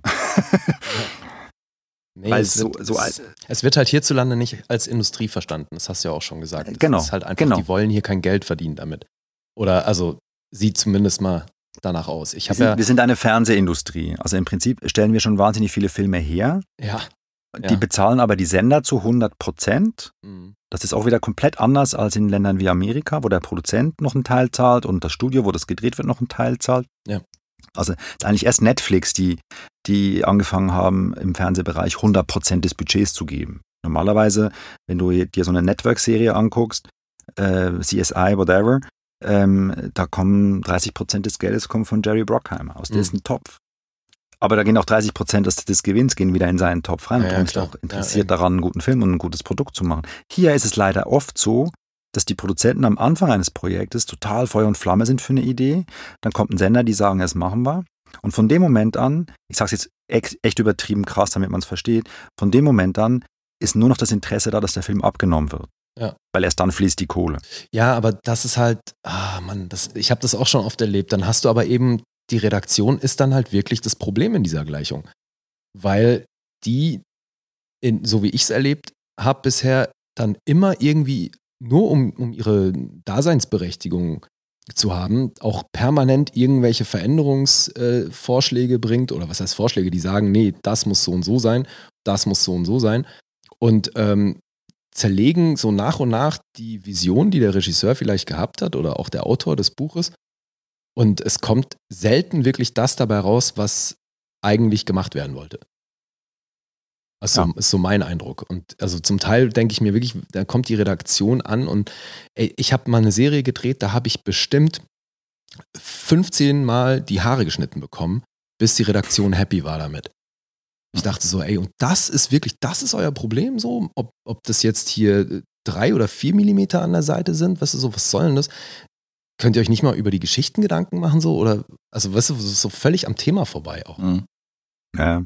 Hast du denn, äh, hast du schon die Motivation gehabt, irgendwie in Übersee was zu machen oder da zu drehen oder hat dich das nie interessiert? Ja, total, natürlich. Wäre schon ein also Traum. Das ist ein großer, großer Traum und das ist auch weiterhin ein großer Traum und ich versuche das auch. Ich habe tatsächlich jetzt mittlerweile das Problem, dass wir sind, klingt echt krank, aber dass ich ein bisschen zu alt bin dafür. Also wir, wir, wir haben jetzt gerade viele Dinge nicht in die Karten gespielt. Also die, die, die Tatsache, dass eben sie nehmen die Jungen, die einen Erstling gemacht haben äh, und geben ihnen große fette Teile, das ist, als ich jung war, noch nicht passiert. Mhm. Sind Also- also doch andere Zeiten. Das sind total andere Zeiten und ich bin oft, also meine Frau sagt schon immer, jetzt sei nicht so bitter. ich habe oft schon Momente, wo ich denke, scheiße, ich habe einen Film einfach 20 Jahre zu früh gemacht. Also wäre ich heute 25 und würde diesen Film machen, den ich damals gemacht habe, genau so, dann würde ich auch fette Dinge drehen. Wäre die. Rezeption Und ich wäre nicht der bessere oder schlechtere Regisseur, ich hätte einfach zu einem anderen Zeitpunkt diesen Film gemacht. Ja. Und es ist jetzt oft so, dass jetzt dann kam, dann kam MeToo, ne? Ähm, und dann kam jetzt natürlich, äh, jetzt gibt es wahnsinnig viele äh, Filme, die dann jetzt, die, die, die zu Frauen gehen, was ich grundsätzlich okay finde. Mhm. Ähm, aber es wird halt dann auch nicht mehr immer ähm, der passendstmögliche Regisseur oder Regisseurin für das Projekt ausgesucht. eben, es ja. wird dann halt, äh, es wird dann einfach die Frau genommen. Und dann hörst du zum Beispiel Geschichten, ähm, äh, wie heißt dieser Film mit äh, Margot Robbie, der jetzt gerade nicht mehr Bombshell. lief? Bombshell? Welcher? Bombshell? Nee, nee, nee, der, der Harley die, Quinn? diese Marvel, äh, äh, genau, Harley Quinn. Mhm. Der Regisseurin. Ja. Wo mir dann ein Freund erzählt hat, der ein Stuntman ist, ist halt ähm, im Prinzip, die, die hat praktisch nichts gemacht an dem Film. Da sind dann halt Ghost-Regisseure dran. Ach so. Einfach nur so. Ach, aber Hauptsache, dass eine. Frau draufsteht einfach. Ja, genau. Ja, ja ich habe das, äh, ich treffe mich hier einmal die Woche zum Serienschauen mit einem befreundeten Producer. Und ähm, der hat jetzt auch so ein Serienprojekt, wo es dann darum ging, ähm, welcher Regisseur bei welchen Episoden Regie führt. Mhm. Und dann kam eben auch die Ansage vom Sender, für die Hälfte der Episoden brauchen wir weibliche Regisseure. Mhm. Und dann sagt er, er ist ja schön und gut, dass wir auch weibliche Regisseure da ähm, ranholen sollen. Das Problem ist nur, wenn ich jetzt irgendwie sage, alles klar, von, von acht Folgen habe ich jetzt vier Männer und jetzt soll ich die restlichen vier mit Frauen, ähm, Frauen suchen, die Regie führen. Es gibt gar nicht so viele Regisseure. Jetzt muss ich quasi eine schlechtere Wahl treffen, nur damit es eine Frau ist. Zudem müssen die Zeit haben zu dem Zeitpunkt Ja, und ja, so weiter nee, und da so fort. spielen ja ganz viele Faktoren mit rein. Naja, die halt, Gegenargumentation ist ja dann sofort, ähm, äh, die, ja, wenn du denen keine Chance gibst, dann werden wir auch nie einen Pool an Frauen haben. Irgendwo müssen sie ja anfangen. äh, ja, Das finde ich auch. Also das habe ich ja als junger Mensch äh, geschlechterunabhängig, war ja genauso das Argument, dass du sagst, äh, ich will da- die und die Serie gerne drehen. Äh, und dann sagt RTL, ja, wir brauchen Leute mit Erfahrung. Und dann sagst du, kann ich nie kriegen, wenn ich nicht auch mal was machen darf, endlich. nee, eben. Aber ich finde es genauso falsch, das nur von der Erfahrung abhängig zu machen, genauso wie ich es falsch finde, das nur vom Geschlecht abhängig zu machen. Es geht ja unterm Strich drum, bist du ein guter oder der geeignete Regisseur für den Job Genau. oder nicht. Mhm. Aber das ist ja, Ja. bei der Besetzung genau das Gleiche. Es geht ja nie wirklich drum, nur den besten Schauspieler für eine Rolle zu finden. Das stimmt.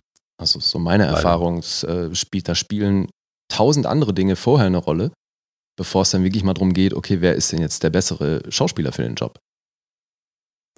Ist denn diese Serie von deinem Kumpel, ist das eine, für einen Streamer oder für einen Sender? Das ist für einen Sender. Okay, ja. Weil die sind jetzt echt mit der, ja. Das müsste ZDF Neo sein, glaube ich. Und die sind ja noch entspannter, ne? So eigentlich. Aber Nein, die sind entspannt, äh, die sind aber natürlich ähm, knapper budgetiert auch, ne? ja, ja, klar. Ja. Also das, das Problem bei den Dingern finde ich ja, ähm,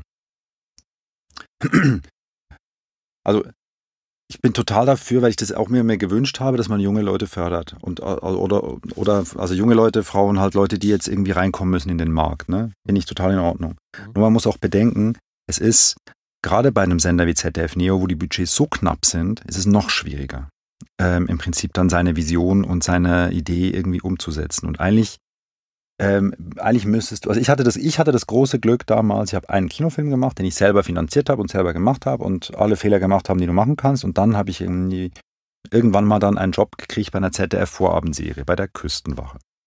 Und die hatten damals das Prinzip, dass sie gesagt haben, wir machen 13 Folgen im Jahr Mhm. und eine Folge macht, da probieren wir jemanden aus.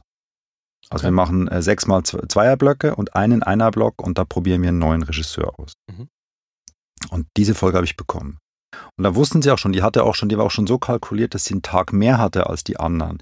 Weil sie wussten, da kommt jemand, der hat das noch nie gemacht, der hat noch nie auf Wasser gedreht, der muss erst das alles kennenlernen und da wissen wir auch, dass es teurer wird, aber wir probieren das aus.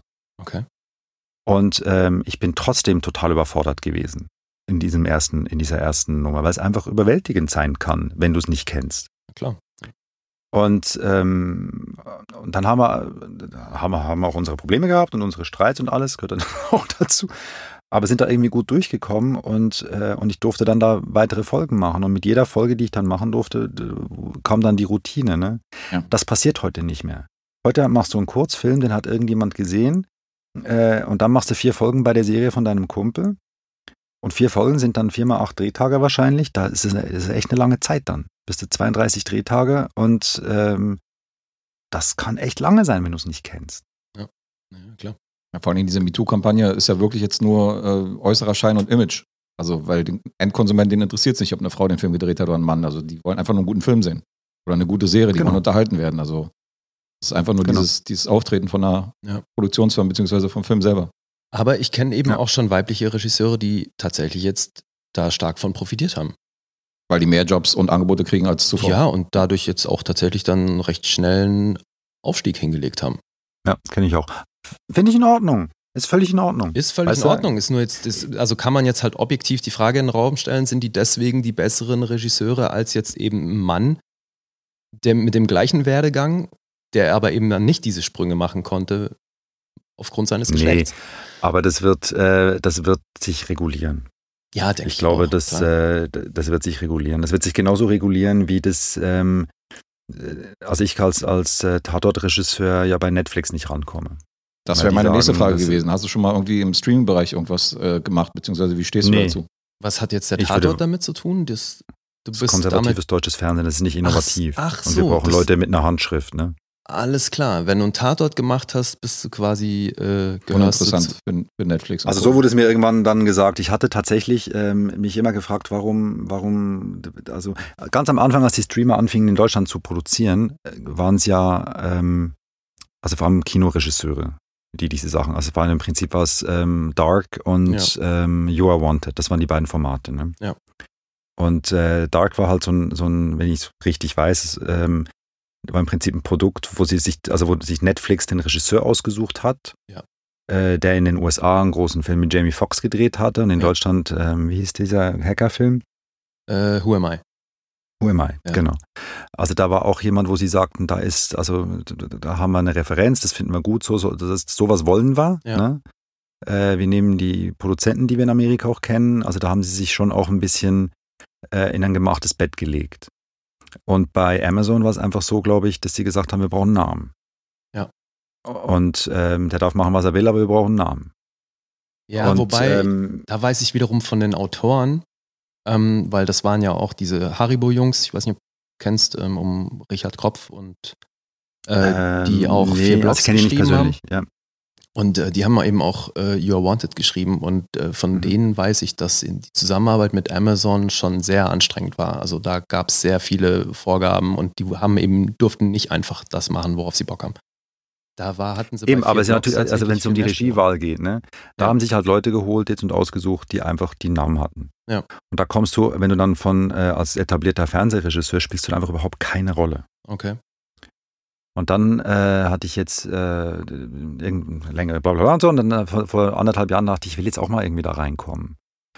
Und dann lag ich ähm, im Urlaub und habe einen Podcast entdeckt äh, von, ich weiß nicht, ob ihr den kennt, von Christian Schwocho, Clo äh, Close Up. Mhm. Ja. Ist ja auch von der Filmakademie, ne? Ist von der Filmakademie, genau. Ja. Und da spricht er mit seiner Agentin, Mhm. äh, der Mechtet Holter von Players. Ja. Und es ist ein total spannendes, zweistündiges Gespräch. Das habe ich mir im Liegestuhl in Mexiko, habe ich mir das angehört. Und äh, dann ungefähr nach einer Stunde, 45 Minuten reden sie über, wie verändert sich gerade eben durch MeToo und Frauen und, und junge Leute, wie verändert sich gerade die Branche für etablierte Regisseure Mitte 40. Mhm. Und da sagt die Mechtet Holter, sagt da, ähm, also ist ganz schwierig, äh, weil eben die Streamer wollen nur noch Erstlinge oder Frauen. Ja. Ähm, und äh, es gibt eigentlich, und sie sagt dann wirklich no chance für ähm, Leute wie mich jetzt. Ne? ja. Dann habe ich meine Agentin angerufen nach dem Urlaub und habe sie gefragt, ob sie das auch so sieht. Und dann hat sie gesagt, ja, sie sieht das auch so. Sie hat auch äh, eben die Information, dass ähm, Netflix per se sagt, also eben Tatort äh, auf der Vita schwarze Liste. Okay. Läuft es dann das umgekehrt dann- genauso, dass, dass Leute, die etabliert sind, äh, die relativ junge Regisseure und Filmemacher, die zum Beispiel bei Netflix ihr Erstling gemacht haben, dass die genauso schwer auch bei den Öffentlich-Rechtlichen dann Fuß in der Tür hätten? Na, dafür gibt es die noch nicht lang genug hier. Also da kannst Das glaube ich nicht. Also würde man irgendeinem glaube- Netflix-Regisseur irgendwann mal einen Tatort anbieten, jetzt mal umgekehrt, ge- umgekehrt gesehen. Ja, Das würde dann Glaub doch schon. gehen. Also von der, von ja, der ja das wird auf jeden Fall gehen. ja. Doch, doch. Auch der Tatort schmückt, schmückt sich gerne. Also das ist ja, Aber das finde ich ja abgefahren, dass dann das Flaggschiff der deutschen Fernsehunterhaltung für Netflix Das rote Tuch ist, ja. das rote Tuch ist. Das ist völlig absurd. ja, es gibt ja dann schon, also da haben sie ja Christian Alward, der ja dann ähm, für Netflix eine Serie gemacht hat, der hat Ja. ja auch Tatort gemacht. Ja. Aber da haben sie, der hatte halt im Prinzip schon ein, der hatte halt ein, sozusagen ein, ein, ein Erkennungsmerkmal. Ne? Der hat ein Label und das ist halt, der war ein Name. Mhm. Äh, also auch da ging es halt über den Namen. Ja, wobei das wiederum ja tierisch gefloppt ist. Also Ja. Dogs of Berlin ging ja tierisch unter. Ähm, aber jetzt aktuell macht Peter Torwart ein Projekt für Netflix. Mhm. Also ich glaube, wobei der jetzt kein Tatortregisseur ist, aber Nee, das ist ein Altersmäßig Kino, das ist ein etablierter. Kinoregisseur. ja, ja, klar, aber so rein altersmäßig passt er jetzt auch so. Nee, aber mir fehlt, also jetzt weißt du, also für mich gibt es ja ganz viele und mir fehlt halt der Grimme-Preis und mir fehlt, ähm, mir fehlt der große Kinofilm. Mhm. Also der deutsche Kinofilm. Aber das ist eben so, wie das in Deutschland abläuft. Ne? Also dann wird dann eben bei sowas auf die Vita geguckt und eben nicht, ob du jetzt irgendwie ein Talent mitbringst, was vielleicht ein anderer nicht mitbringt.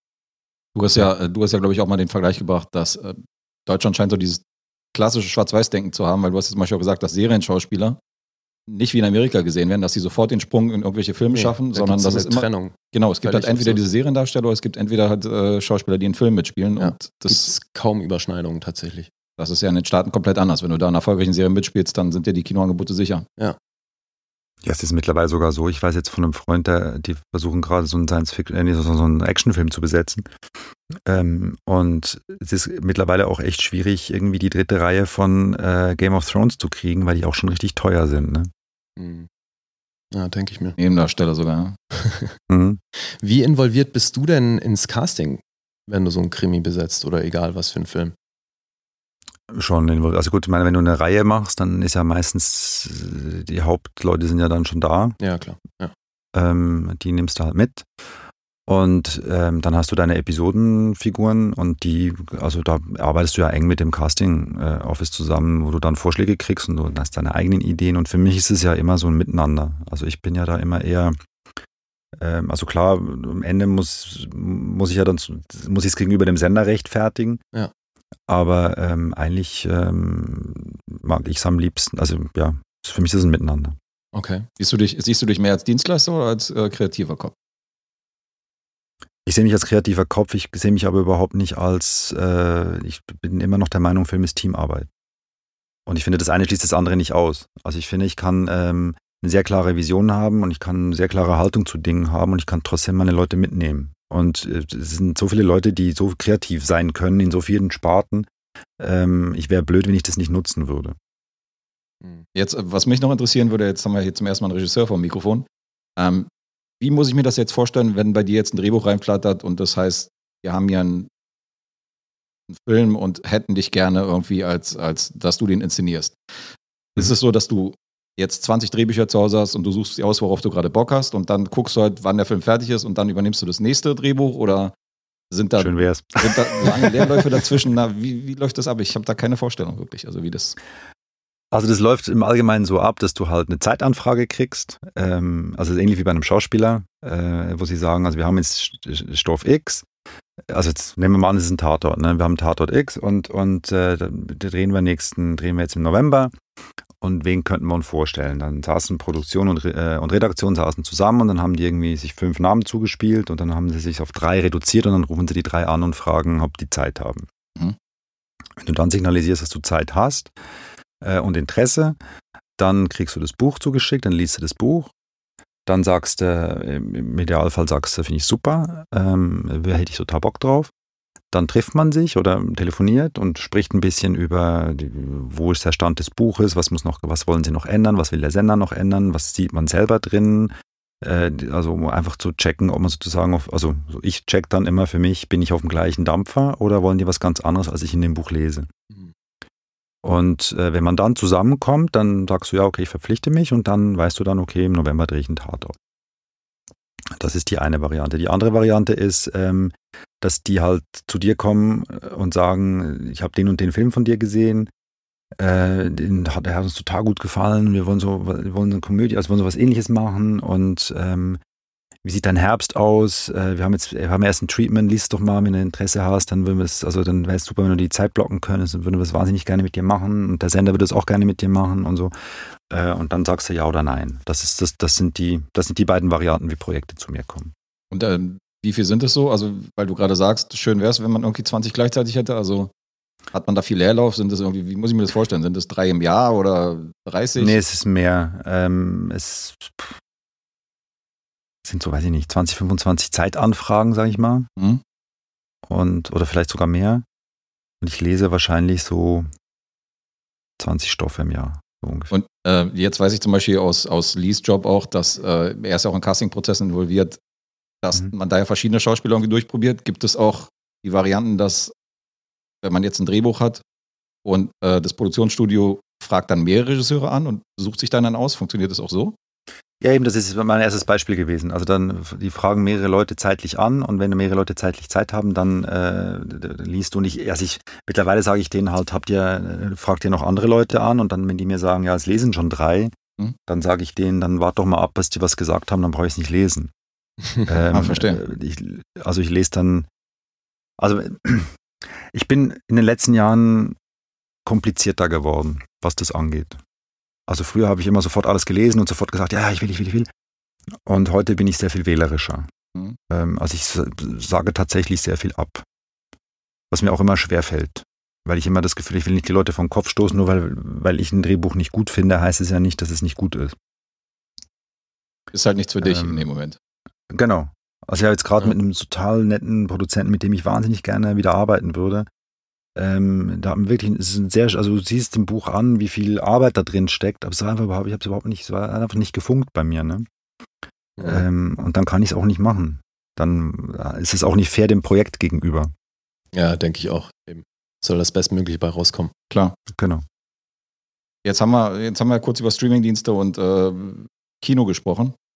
Ähm, Wie siehst du da die Entwicklung? Also jetzt haben wir ja zum Beispiel den Fall, dass äh, in Amerika zum Beispiel die, äh, die AMC-Kinos wegen dem Trolls-Erfolg, der hat ja mittlerweile über, über eine Million eingespielt, nur durch die Streamingdienste, äh, Mhm. dass die sich momentan querstellen und sagen, okay, die werden äh, keine Filme mehr von Universal irgendwie in den Kinos zeigen. Ähm, wie siehst du jetzt diesen, diesen Krieg, der sich da gerade entwickelt zwischen, zwischen Kinos und Streaming-Anbietern, dass die sagen, okay, jetzt äh, gehen die richtig auf die Barrikaden? Also siehst du dann Entwicklung oder? Ja, ich sehe schon, ähm, also es wird sich schon verändern, glaube ich. Weil was halt, also was schwieriger geworden ist, glaube ich, für die Kinos, ist, dass die Heimtechnik immer besser geworden ist. Mhm. Also, dass du halt auch mittlerweile echt große Fernseher für kein Geld hast. Ne? Und dass das einfach das Kinoerlebnis zu Hause schon auch ein tolles ist. Und au- außer du möchtest halt dieses, diese, dieses Massenerlebnis, du möchtest gerne mit 500 Leuten Star Wars gucken. Ja, oder eben eine Komödie. Dann, dann gehst du noch ins Kino. Aber ich glaube, es ist immer schwieriger, den Zuschauer ins Kino zu kriegen. Mhm. Also da, und das ist, hat vor allem, glaube ich, mit dem technischen, mit der technischen Entwicklung zu tun. Weil Kino ist immer noch 2K, ne? Also wir reden alle von 4K-Fernseher und 8K-Fernseher und ich weiß nicht was alles. Kino ist 2K, immer noch. Und langfristig gesehen, glaubst du, wird sich das äh, gegen Null entwickeln, dass gar keiner mehr ins Das Kino? gehen will? Doch, ich glaube, das Kino wird schon überleben, aber das Kino wird äh, halt Marvel und äh, also größer, schneller, weiter. Das wird das Kino sein. Ich glaube, Okay. das ist, ähm, das ist character-driven, wird es echt schwierig haben äh, im Kino. Ja. ja, ich glaube auch, das wird sich dann auf ein paar kleine Kinos reduzieren. Dass du natürlich noch so eine, so eine Arthouse-Schiene hast. Mhm. Aber ähm, ansonsten Blockbuster, klar. Sind, glaube ich, auch teure, teure äh, Kinogänger, die, die sich die kleinen Filme angucken, die, die Arthouse-Leute, Ja. die halt so in die kleineren Kinos gehen, aber die füllen halt nicht die äh, großen Säle. Das ist halt das Problem.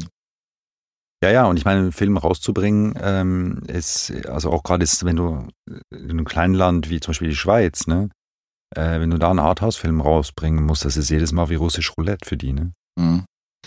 Weil es halt viel Geld, um Green Book zu kriegen und wenn der nicht zündet, dann hast du echt Pech gehabt.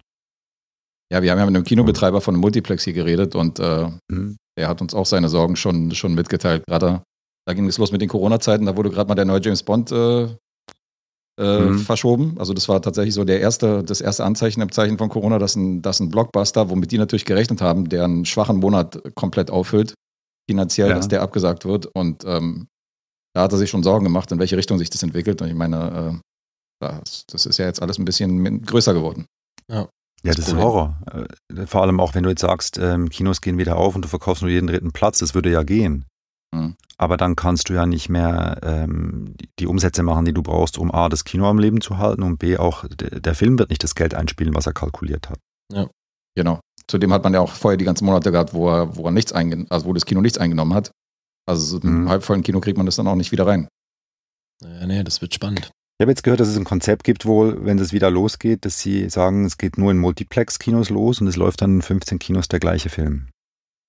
15 Kinos der gleiche. Dann hast du Film. halt, äh, es läuft dann in 15 Kinos der gleiche Film äh, und der läuft dann eine Woche und dann kommt ein anderer Film. Und damit hast du im Prinzip die Anzahl Plätze, die du brauchst, damit der Film für den Produzenten, den Verleiher und das Kino, kom- also dass es ein kommerzieller, äh, dass es überhaupt Geld einspielt. Ne? Ist klar.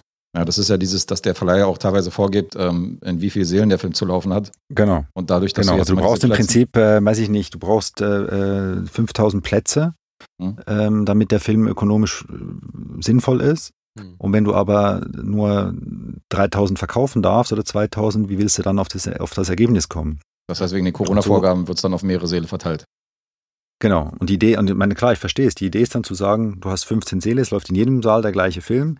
Dann hast du wieder die Einspielmöglichkeiten wie, also wenn du James Bond in allen Sälen laufen lässt äh, und jedes Kino darf aber nur ein Viertel besetzt sein, hast du trotzdem wieder die Umsätze, die du brauchst, damit dieser Film wirtschaftlich funktioniert. Ja, aber was mit allen Für alle anderen Beteiligten. Filmen? Das ist auch das, was ich mich gerade gefragt habe, weil du hast ja in den drei Monaten auch einige Blockbuster, die dann noch hätten anlaufen sollen, die dann verschoben worden Mhm. sind auf unbestimmte Zeit oder beziehungsweise auf nach dem Sommer.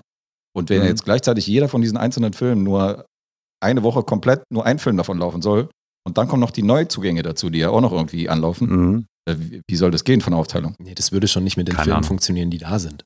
Also Da schon nicht, aber es kommen ja auch immer wieder welche ja, dazu. Ja, ja, nee, das. Naja. Aber ich meine, also da, da geht's ja jetzt, ging es ja jetzt auch bei den Oscars drum, ne, dass die, ähm, weil jetzt so viele Filme eben ähm, auf Video on Demand kommen, Mhm. dass die, die schon einen Kinostart geplant hatten, die kommen noch in Frage für die Oscars, Mhm. für die nächsten. Ähm, aber das wird jetzt generell natürlich ein Modell, was, was vielleicht Schule macht, dass eben viele Filme dann gleichzeitig oder sogar davor auf Video on Demand und dann erst ein Kino-Release oder andersrum. Also mal gucken. Ja, jetzt haben die mit den Trolls das machen sie auch gesehen, dass nicht. es einen riesigen Erfolg haben kann. Das Ja, kommt ja, ja noch dazu. Also. Aber das machen sie auch nicht erst seit gestern. Also Nee, bei ähm, iTunes, also ich weiß nicht, wie es in Deutschland war, aber bei iTunes USA hast du seit iTunes, seit du Filme mieten kannst, hatten die dann so eine Schru äh, Rubrik ähm, äh, aktuell im Kino. Ja. Und da konntest du dann für 20 Dollar, und das, das sind dann halt immer irgendwelche Horrorfilme gewesen, die jetzt nicht, äh, also das sind das ist jetzt nicht, das sind jetzt nicht Blockbuster gewesen, aber du konntest dir Sachen angucken zu Hause über iTunes, die auch schon im Kino liefen. Das kannst du schon ein paar Jahre. Naja, eben iTunes US macht das schon eine ganze Weile. Also alleine, äh, wenn du jetzt alleine zu Hause sitzt und willst den Film mal gucken, sind ja die neuen Filme, die jetzt gestreamt werden, äh, kosten ja teilweise 15 Euro, zwischen 15 und 18 Euro. Aber Mhm. wenn du dich jetzt zum Beispiel mit drei, vier Leuten triffst, jetzt mal unabhängig jetzt von Social Distancing und so, und man legt halt zusammen und anstatt ins Kino zu gehen, guckt man sich einen Streaming-Film auf dem Beamer an, dann Mhm. ist es wieder so ein nachvollziehbares Ding, dass man sagt, okay, jeder legt halt 4 Euro rein und wir gucken uns einen neuen Film an, anstatt jetzt hier rauszugehen, regnet, schneit, was weiß ich was, und wir bleiben lieber zu Hause und gucken uns den gleichen Film an. Ja, klar. Also, es, ist, äh, es wird interessant. Ja, wobei da gab es ja wiederum von Disney den Plan, dass sie dann halt eine, so eine Art ähm, Software oder eine Kamera mitliefern, die dann erstmal deine Couch abscannt und wenn du da zu dritt sitzt, musst du eben auch dreifach bezahlen.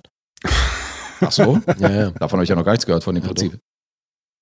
Ja, gut, aber das geht doch alleine schon wegen, äh, wegen hier, wegen Überwachung und wegen gesetzlichen Bestimmungen können die das noch nicht machen. Das ist nämlich das Ding. Ich glaube, da geht es nicht, Wohnzimmerfilm. da geht's nicht nur drum, naja, aber macht ja die Xbox auch. Okay. Aber wie auch immer. Also werden wir sehen, wie sich das entwickelt. Aktuell ist es aber schwierig. Und wie sieht es bei dir aus, Florian? Also was jetzt deinen Job angeht, was machst du aktuell? Kannst du überhaupt was machen oder machst du einfach Quarantäne? Mexiko im Liegestuhl. Genau. nee, ich bin, also für mich ist, also für uns ist es richtig kacke. Weil, ähm, also ich gehöre zu der Fraktion, die glaubt, ähm, dass Filmdrehs erst möglich sind, wenn eine Impfung da ist. Okay. Und ich gehe nicht davon aus, dass ich ähm, dieses Jahr noch auf dem Set stehe. Hm. Weil ich äh, einfach, wenn ich es mir überlege, ähm, also was Social Distancing, also nur mal Social Distancing, ne? Also du brauchst 1,5 Meter Abstand. Ja. Wie soll das gehen? Also und damit hast du schon keinen Dreh mehr. Und dann kannst du, und auch diese ganze Kacke mit, äh, da werde ich echt sauer, ähm, äh, mit irgendwie die Soaps drehen jetzt wieder und die Schauspieler schminken sich selber. Ja, ja, habe ich mitbekommen. Ähm, So. wenn das, also da, wenn man das zulässt, ähm, dann schwöre ich euch, dann, wenn Corona vorbei ist, erklärt dir der Sender, Maskenbildner braucht es nicht mehr. Ja. Ging ja auch Ja. ohne. Ja, ja. Und ich finde, dass man da eine ganz klare und starke Haltung haben muss und sagen muss, wir machen ein, wir bedienen ein gewisses Filmsegment und das, um das sauber zu bedienen, braucht es die und die und die Leute. Ja. Ähm, und da braucht es auch die Möglichkeit, dass ich eben auf, in enge Räume gehen kann. Und äh, ich frage mich auch, wie das gehen soll. Der Mattassistent holt den Kamerakoffer, holt das Objektiv raus, gibt es dem Kameraassistenten, der Kameraassistent setzt das Ob- Objektiv in die Kamera und gibt die Kamera dem Bühnenmann, der wiederum dem Kameramann. Also, muss jedes Mal desinfizieren dazwischen. ja. Oder immer Ich weiß irgendwo das abstellen mit Abstand und dann kommt erst der Ja. nächste dazu. Ja, nee, es ist alles völliger Quatsch. Da kommt Also es ist in der Realität äh, nicht umsetzbar in meinen Augen. Ja. Ähm, Ich finde, da sollte wie in den solange- 30er Jahren dieses Megafon wieder zum Vorschein kommen, ja, wo die Regisseure immer so eingeschrien haben. Das können wir gerne wieder einführen jetzt. Super. Ja. Ja, damit wird es nicht getan sein. Nee, aber ich, also das heißt, du hattest auch Projekte in der Vorbereitung, die jetzt erstmal auf Nee. Eis liegen? Nee, ich hatte tatsächlich mir ein halbes Jahr freigeschaufelt und wollte nach Amerika. Ähm, ein halbes Jahr. Ah, und okay. äh, da mal ein bisschen gucken. Und wollte eben diesen Sportfilm schreiben und den Podcast machen und so. Und das, wollte ich in den USA machen. Und ähm, ja, habe mich dann aber entschlossen, als der blondierte Kollege mit der roten Haut gesagt hat, ähm, European Travel Ban, bin ich in den nächsten Flieger gesessen und bin zurück, weil ich dann echt Schiss hatte. Ach, du warst schon ich dort? Da, ich war dort, ja. Ich habe dann eine Okay. richtige Odyssee hinter mir. Ich war am, bin am 10. März rübergeflogen, 9. März rübergeflogen. Ach so. Am, äh, habe mich alles eingerichtet. Am 10. März äh, war diese äh, Ansprache. Mhm. Am 11. März bin ich wieder zurückgeflogen. Am 12. März bin ich wieder gelandet. Oh mein Das ist ja ein Timing. Und das war der zweitletzte Tag, wo Lufthansa geflogen ist. Ich habe echt Schwein gehabt.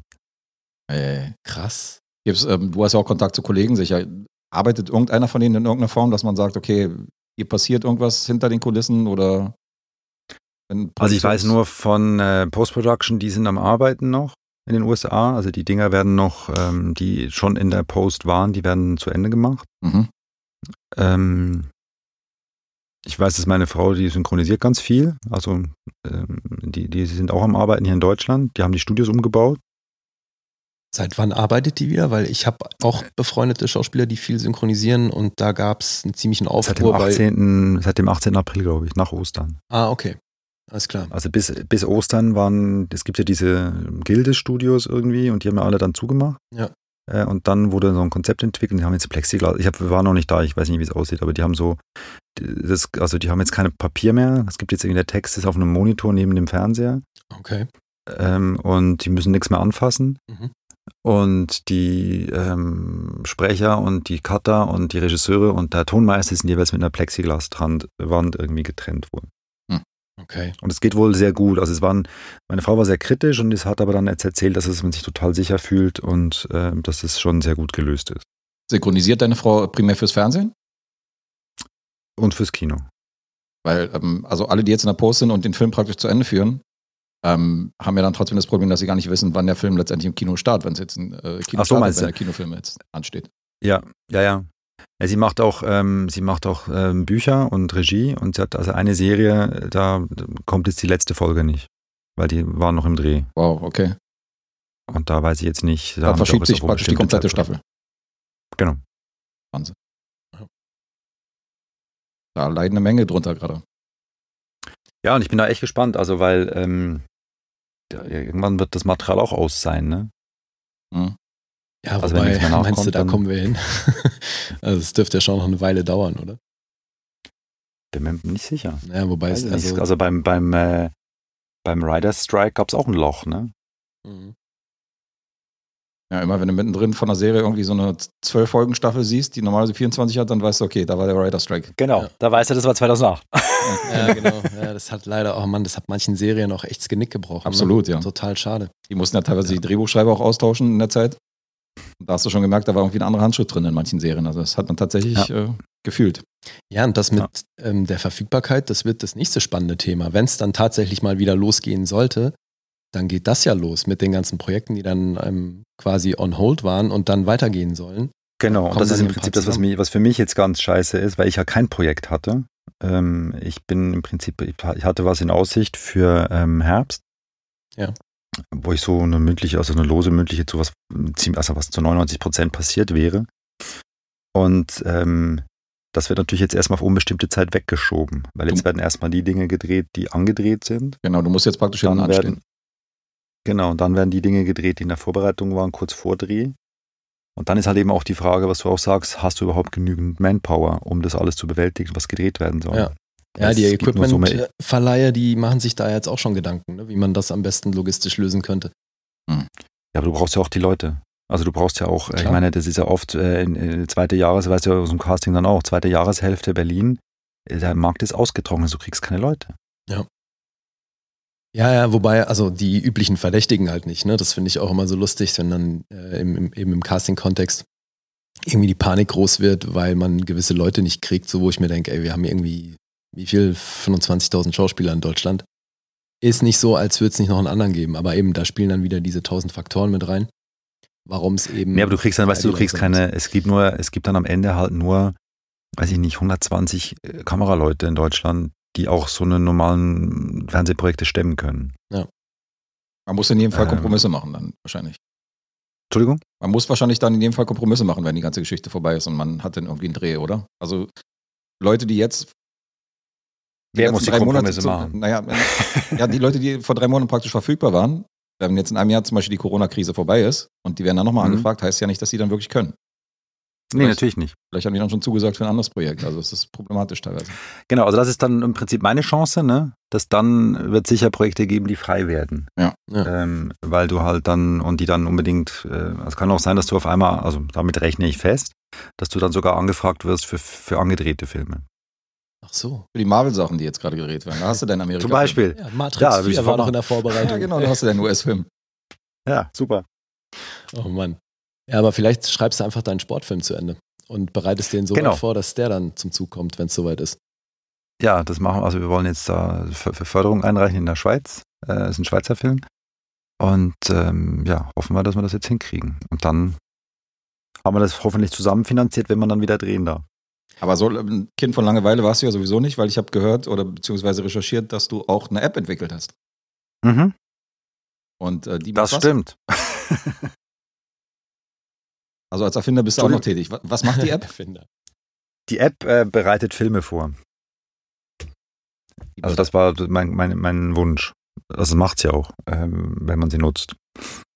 Äh, und Und ja, ich wollte halt, äh, also ich bin ja so ein Technik-Fan, ein Compu- Computer-Fan, das ist so meine Leidenschaft. Hm. Und ich bin sehr digitalisiert schon immer gewesen und habe ähm, mein, also ich bin so ein Vorbereitungsfetischist ähm, bei Filmen und ähm, nehme mir wahnsinnig viel Zeit in der Vorbereitung, weil ähm, ich glaube, das hängt damit zusammen, dass ich meinen ersten Film selbst bezahlt habe und gelernt habe, dass du das Geld in der Vorbereitung sparst und nicht im Dreh. Und ähm, vielleicht ist es auch was Schweizerisches, keine Ahnung. Und, und habe dann ähm, so, also, haben die halt in den letzten 15 Jahren haben sich so Arbeitsweisen bei mir halt jetzt irgendwie etabliert, wie ich das mache. Und dann, weil ich viele Notizen habe und viele, ähm, äh, also viel Vorbereitung, die brauche ich ja dann am Drehtag, brauche ich die ja sortiert nach Dispo. Mhm. Und ähm, die Dispo basiert ja dann immer auf dem Drehplan und das sind aber ständig bewegliche Dinge. Und ich verbringe halt oder habe wahnsinnig viel Zeit damit verbracht, am Abend vor einem Drehtag meine Vorbereitung neu zu sortieren. Und da habe ich halt nach einem Weg gesucht, dass das per Knopfdruck geht. Äh, Das war im Prinzip der, der, der Ursprung dieser äh, Entwicklung. Und dann ist es wie ein bisschen wie bei meinem Kinofilm passiert vor 20 Jahren. Es war dann so eine Idee und die war ganz nett und auf einmal ist es ein Unternehmen geworden und ist mir auch ein bisschen über den Kopf gewachsen. Und jetzt ist es, ähm, wie ich finde, nach wie vor eine, eine super, super Idee und ein super, also ein super Produkt. Und ich bin halt aber kein Softwareverkäufer, ich bin ja kein Softwareunternehmer und es ist halt ein Produkt für einen Spartenmarkt, für für einen Pro-Spartenmarkt, wo du auch, äh, der auch Support braucht zum Beispiel. Ähm, und das kann ich, also das, ich, ich musste mich irgendwann entscheiden, will ich jetzt 100% Softwareunternehmer sein oder will ich Filmregisseur sein? Und da habe ich mich für Zweiteres entschieden und ähm, halte das aber so gut es geht am Leben, weil ich immer noch ganz fest dran glaube und immer noch irgendwo die Hoffnung habe, dass irgendjemand das mal mitkriegt und ähm, das dann vielleicht übernimmt und zu dem macht, was es sein könnte. Okay. Interessant. Mhm. Also wenn wir eine Idee für eine App haben, Lee, dann haben wir hier den richtigen Mann an der Ja, Leitung. genau. Weil er sonst nichts zu tun hat. Im Moment weniger als sonst auf jeden Fall. Naja, dann schreib du mal ein Drehbuch. Ja gut, da steckt auch ein bisschen Schweiß und Tränen hinter, das glaube ich. Kannst du Ja. denn. War das gerade übrigens gerade, war das gerade das jetzt gerade eine Aufforderung an mich, dass ich ein Drehbuch schreiben soll? Weil Ja, mach doch mal. Hast du, wenn du Zeit hast? ich steck dich in die Tasche auf jeden Fall, was Drehbuchschreiben angeht. Meinst du, ja? War mein bestes Fach, Schreiben und äh, Lesen. Schreiben und lesen. Na dann. naja, Deutsch und Rechtschreibung halt. Da war ich sehr gut drin. Ja, dann ist ja das Drehbuch quasi schon geschrieben. Ist Ja, schon so das- gut wie geschrieben. ja, ich habe schon im Kopf okay. komplett von der ersten bis zur letzten Seite. Ja? Ja, gerade Worum jetzt. geht's? ist ein äh, Fantasy-Erotik-Krimi. Ein Fantasy-Erotik. Klingt erstmal interessant, oder? Nee, echt nicht. Finde ich super. Doch, finde ich gut. Gibt's noch nicht. So, also Gibt's noch nicht? Danke, der Mann hat Ahnung. Gott. Kannst, kannst du, Florian, kannst du denn verraten, äh, zumindest, um welchen Sport es geht in deinem Film? Ja klar, es geht um Skifahren, es geht um den Schweizer Skirennfahrer Bernhard Russi. Das ist eine, Ach, was. eine Biografieverfilmung, ja. Wie geil. Das ist ja cool. Mhm. Könnt ihr mal bitte mal, äh, so wie vorhin ihr telefoniert habt, mal irgendwas auf Schweizerisch fragen und der andere antwortet auf Schweizerisch. Auf Schweizerdeutsch. Machen wir jetzt auf Schweizerdeutsch weiter. Mach mal. Machen wir Schritt, Schritt. Okay. Ja, das ist ein Bernhard Russi, also seine, er ist ja 1970 ist er Weltmeister geworden und 72 Olympiasieger und ähm, der Film geht von 1966 bis 72, Okay, die Zeitspanne. schön. Ja. Ja, Ja, in dem Fall, also Ja, ich bin früher mal richtig gut Ski gefahren. Ich meine, das ist ein Zeitchen her, aber ja. Als Ja, Schweizer super. bin ich, ja- bin ich, ja- ja, ich bin ähm, fast im Wallis mit aufgewachsen, weil meine Mutter. okay. Ja, ursprünglich. Im. Wallis Ja, hier, hier von mir. Indeed. Indeed. Indeed, indeed, indeed, indeed, indeed, indeed, indeed, indeed. It's growing on me. Ja. Ihr habt recht, ihr Du habt hast recht. keine Ahnung, worüber wir Ich sprechen. brauche eine Simultanübersetzung. Komm schon, wir hatten in der letzten Sendung hatten wir Sachsen da. Also das war auch anspruchsvoll, äh, Man- der- sprachlich die, gesehen. Ja, die hat man aber verstanden. Also die hatten zwar, also Ja, also schon auch grenzwertig. ja, manchmal muss man, muss man sich, muss man schon hinhören, aber, aber das ist ja jetzt wie eine Fremdsprache für mich. Ja, ist ja auch eine Fremdsprache. Ist ja sächsisch auch, ja, für manche Leute auf jeden Fall, ja. definitiv. Okay, Bernhard Russi. Sagt dir der Name was, Guess? Äh, Nein, bin aber auch nicht fit, was, so, äh, was so die Ski-Profis angeht. Also Okay. ich kenne halt Eddie the Eagle Ja, super. und halt so die großen äh, deutschen Ja. äh, Ski Also den großen Deutschen. Varus Masweier. Und das war's, oder? Zum Beispiel, ja, was mal. nee, da gab es noch hier, ähm, da gab es noch einen Bekannten. Echt? Aber ich will mich jetzt nicht in die Nässe setzen. Kann sein, dass der jetzt nur, dass der jetzt nur ab, ab äh, hier Ski äh, Langlauf macht und so. Bobfahren oder so. Ja, oder. Bobfahren ist, genau. Ach, Herr Neureuter gab's noch. Genau. Ja, den Neureuter habe ich auch schon mal gehört. Nee, bin ich nicht so fit drin. Ja. Aber das ist auch darauf zu entschuldigen, ähm, äh, genau aus dem gleichen Grund, warum ich auch keine deutschen Filme gucke, groß. Oder beziehungsweise mich mit dem deutschen Fernsehen null, an, äh, null auskenne, weil ich halt wirklich nur Filme gucke und maximal den Fernseher oder beziehungsweise die Antenne anschließe, wenn irgendwie die Fußball-WM oder die Fußball-EM gerade läuft. Alles andere, was irgendwie im äh, deutschen Fernsehen gezeigt wird, also ich habe in meinem Leben vielleicht dreimal einen Tatort gesehen und der letzte war, da hat Götz George, glaube ich, noch Schimanski gespielt, als, als ich den gesehen habe. also es geht alles komplett an mir vorbei und äh, ich finde es super interessant, dass du als Regisseur hier sitzt, aber bin halt echt kein Freund von, von, so, von so deutschen Sachen. Gucke halt viel Internationales und ich mag halt, ich mochte halt noch nie dieses Vorgegebene, dieses von wegen, du musst jetzt die Serie da und dann gucken oder Sonntagabend 20.15 Uhr läuft da der Tatort, dann musst du vom Fernseher sitzen, sondern ich mache das halt gerne so, wenn ich halt Lust habe, irgendwie was zu gucken. Gibt ja die Mediathek, kannst du ja dir alles in der Mediathek angucken, wann immer du möchtest. Ja, gut, das geht auch. Tja, Guess. Mittlerweile gibt jetzt, es ja. Ja, jetzt steht jetzt, da. jetzt stehst du da. Indeed. Indeed. Schon wieder. Indeed, indeed, indeed, indeed, indeed, indeed, indeed. It's growing on me. Einfach nur meine peinliche Stille zu überbrücken. Ja, genau. nee, ich kann es schon auch nachvollziehen. Also ein Tatort fällt für mich leider auch unter Hausaufgabe. Es gab wenige Tatorte, wo ich dann wirklich hinterher gedacht habe, geil, das war ein guter Film. Hast du denn einen gesehen von den, von Florian? Von seinen Tatorten? Ja? Nein. Muss ich zu meiner Schande gestehen, nein. Aber du hast schon mal äh, einen von den Schweizer Tatorten gesehen. Ja. Das schon. Wobei, das, das finde ich ja, also Florian, du hast ja auch einen Schweizer Tatort gedreht, ne? Ich habe anderthalb Schweizer Tatorte gedreht. Anderthalb, okay. Ja, ich Ähm, habe einen gedreht, der rein Schweiz war und einer, der so eine Co-Produktion war. Okay. Was ich nämlich immer so abgefahren fand, ne, als Schweizer, der sich dann einen Schweizer Tatort in Deutschland anguckt, die drehen ja auf Schweizerdeutsch. Und synchronisieren sich hinterher selbst. In den meisten Genau. Fällen. Und ich habe mich dann Ja. mal im, im Rahmen von so einem Workshop mit Corinna Klaus unterhalten, die die ja meistens besetzt. Mhm. Und sie gefragt, was da los ist. Warum sprechen die alle wie DJ Bobo? also äh, sprechen ja alle so, wenn sie sich selber synchronisieren, oder? Es klingt dann einfach immer so, wo ich mir denke, so, Alter, das kann doch nicht wahr sein, dass die kein richtiges Deutsch sprechen. Und dann meinte sie, dass das eine Vorgabe von der Redaktion auch hier wieder ist, dass die einen dicken Akzent draufpacken, damit der Zuschauer in Deutschland zu jedem Zeitpunkt weiß, dass er sich bei einem Schweizer Tatort befindet. Und da denke ich mir, was ist da los? Also, die haben noch den Schuss nicht gehört. Es ist ja auch nicht so, dass jetzt beim Stuttgarter Tatort, da hast du dann vielleicht mal eine Nebenrolle, die ein bisschen Schwäbisch spricht, Mhm. aber ansonsten auch nicht. Also, es gibt da noch ein paar lustige Geschichten dazu. ja, bitte. Also, das stimmt so, ne? Ähm, Und das ist äh, tatsächlich ähm, auch etwas, womit die Schweizer Schauspieler auch sehr zu kämpfen haben, weil die das eigentlich nicht wollen. Ja, denke ich mir, Äh, weil Corinna meinte ja, dann auch, also- so, es ist für alle Departments scheiße. So, die Schauspieler kommen blöd weg, weil sich dann eben jemand wie ich denkt, sag mal, kann ja kein Deutsch. Und Corinna der, komm, kommt schlecht bei weg, weil sie eben auch so wahrgenommen wird, so nach dem Motto, was besetzt du da für Leute? Und Ja, es ist ja nicht nur das, es ist ja noch was anderes. Ähm, das, das ist ja auch das nächste Problem. Also ich, das hab, da habe ich ja dann angeeckt bei meinem, meinem Film.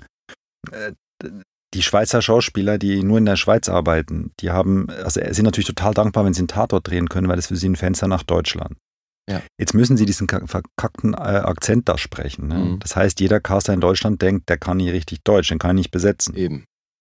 Damit fängt es schon mal an. Das zweite ist, dass die auch einfach wenig, also Schauspieler, die drehen, sind nicht oft Schauspieler, also die, die synchronisieren nicht oft. Äh, also die Ja. synchronisieren mal sich selbst, Sich wenn selbst, ja, ein technisches Problem war oder wenn irgend, äh, man sich im Schnitt entschieden hat, dass noch einen Satz mehr braucht. Mhm. Aber ansonsten synchronisieren die sich nicht. Ja. Und es gibt in Deutschland eine total etablierte Synchronhörgewohnheit. Mhm. Und der, ähm, und der Schweizer Tatort klingt halt komplett anders. Ja. Und darum fällt er so aus dem, aus dem Rahmen. Also der ist nicht nur, es ist nicht nur der Akzent. Es ist auch, dass es Schauspieler sind, die nicht synchron geübt sind. Mhm. Und dass du oft in der deutschen Fassung sind dann keine Gespräche mehr. Also Ja. du hast dann Satz, Satz, Satz, Satz. Ähm, und das ist weil, nicht, weil die das nicht gut machen wollen, sondern weil da einfach die Erfahrung auch fehlt. Mhm. Und, äh, und dann ist wirklich das, also was hier wirklich im Nacken sitzt, hatte ich auch, ne? Das sitzt, dass die Redaktion halt sagt, Swissness. Swissness ist ganz wichtig. Wir brauchen mehr Swissness. Swissness. Nicht Swissness. Das ist ja schön. Swissness. There's no Mhm. Swissness like show business. Ja. Ja, und jetzt, jetzt erzähle ich euch ein Insider-Ding, den ich halt so total geil finde. Ne? Dann haben eben die Schweizer die Idee gehabt. Also es ist einfach ganz wichtig, dass der Film auch in Deutschland gut ankommt, oder? Und darum, und für die Schauspieler, es ist ja, also, weil es eben dann so synchronisiert tönt, oder? Dann ist es besser, wenn wir, wir machen die, wir drehen ab jetzt die sogenannte Einstiegsrampe auf Hochdeutsch. Oh Gott. Ah, Heißt, die ersten sieben, acht Minuten eines Schweizer Tatorts werden auf Hochdeutsch gedreht und dann setzt dann Schweizerdeutsch ein. dann geht's über, okay, verstehe. Ach Ja, so. und dann wird und dann wird ab Minute sieben bis zum Ende wird auf Hochdeutsch synchronisiert, damit du eben, wenn du anfängst zu gucken, das ist ein angenehme, das ist eben die Einstiegsrampe, oder? Nicht im Und Ernst. ähm, in der Schweiz werden dann die ersten sieben Minuten auf Dialekt synchronisiert. Und das haben die mit den letzten Tatorten dann so gemacht. Das haben die, machen die jetzt, also mit den Gupsa-Tatorten haben die das Ja, weil, schon ein paar Jahre. Also, also ich meine, Also ich habe meinen jetzt gemacht, durch, ne? 2014, Oder? da haben die das schon so gemacht. okay. Ja, aber weil ich glaube, jetzt ist äh, Schweizer Tatort erstmal durch, oder? Nee, gibt einen neuen jetzt. Ach so. Äh, die haben ein neues Team. Welche Ja, Stadt? Die, äh, Zürich. Ah, TS, okay. TSI Zürich. Nee, weil davor war Äh, es Luzern, oder? Welche? Dazu vorher war es Luzern, Ja. genau. Und jetzt machen sie Zürich und ein neues Team und äh, haben, die haben gerade, die sind gerade, also die Filme sind noch fertig gedreht worden. Okay. We- Weiß ich jetzt, weil ich die Produktion kenne. Ja, also die haben, ähm, die sind abgedreht, die, die sind fertig. Die sind jetzt in der Postproduktion gerade. Und ist es die gleiche Produktionsfirma wie davor? Ähm, auch, ja, die we- wechseln ja bei jedem Film in der Schweiz. Das ist, ähm, jeder Tatort geht zu einem anderen Produzenten. Ach so. Und dann gibt dann irgendwie zwei oder drei Produktionen, die sich das untereinander aufteilen und das rotiert dann. Und Ah, jetzt, okay. äh, also die, die jetzt den ersten Zürcher gemacht haben, das sind auch die gleichen, mit denen ich meinen gemacht habe vor sechs Jahren. Okay. Gibt es den Tatort auch nebenan in Österreich? Ja. Die haben auch einen eigenen, ja. Die haben auch einen eigenen, ich glaube, da ist es also auch so, dass sie, ähm, dass das verschiedene Produktionsfirmen machen. Dies ist aber Österreich, die synchronisieren nicht, ne? Also Ja, ja, die, ist klar. äh, ja. Die verstehe ich auch. Das einigermaßen. geht als Deutsch. Geht als Deutsch Das durch. gilt als Deutsch, das geht als Deutsch durch, genau. Okay. Ja, das ist so abgefahren mit diesem Akzent, echt. Ich, also ich fühle mich da als Schweizer völlig verarscht. Ja, es ist auch, ähm, es ist halt einfach auch, ähm, es ist nicht das echte Leben. Also klar kann mal einer so reden, aber es ist halt dann so gemacht, ne? Ja, total. Also gut, Ja. ich finde, es gibt ausgesprochen viele Schweizer oder es gibt, also wahrscheinlich die Mehrzahl der Schweizer kann nicht wirklich akzentfrei Hochdeutsch sprechen. Also, ne, bei den Das meisten hört man es ja dann doch immer noch irgendwo so ein bisschen raus. Aber so ein Ding ist ja nun wirklich eine Frechheit. ist eine ganz andere Nummer, ja. Eben, also, na, ich find's komisch. Abgefahren. Aber eben, also ich habe es ja auch schon gesagt, ich bräuchte vielleicht mal auch mal, ich muss mal was auf Schweizerdeutsch drehen, damit die in der Schweiz überhaupt mitbekommen, dass ich Schweizer bin. Mach doch mal eine Episode hier einfach mal auf Schweizerdeutsch, wenn ich auf Hochdeutsch antworte. Ja, du verstehst es ja dann nicht, ist ja völlig sinnfrei. Antworte dann wahllos. ja, super. So eine vorgelegten Karten, wo ich dann einfach nur so irgendwelche Antworten vorlese. Toll. Okay, also jetzt haben wir noch gar nicht über Filme gesprochen. Also nicht Ja. wirklich im, äh, vereinzelt. Mich würde sehr interessieren, ähm, ist denn, wenn du sagst, Robert Zemeckis war so einer deiner ersten Einflüsse, übrigens, seine Nichte, einer seiner Nichten wahrscheinlich, ähm, lebt auch in Berlin. Die habe ich mal kennengelernt. Echt? Ja. Ist sie auch in der Filmbranche? Nee. Die macht was ganz anderes. Ähm, und die meinte auch, für sie ist es halt nur Uncle Bob. Ah ja. Ja. Ich Ich habe ihn ja mal, ich habe ihn ja mal getroffen in Berlin. Ach, Es gibt ein Foto von mir und Bob. Mensch. Ja, Bob hat immer meinen Lieblingsfilm inszeniert, ja. Das wissen wir ja. ja, ja dann, er hat ja dann einen ganz anderen Status bei mir. Jetzt musst du schon noch sagen, welcher. Forrest Gump natürlich. Forrest Gump ist schon einer Forrest meiner, Gump. meiner Okay. favorisierten Filme aller Zeiten. Ja, ganz groß, natürlich. Ja, den mag ich. Ja, verstehe ich.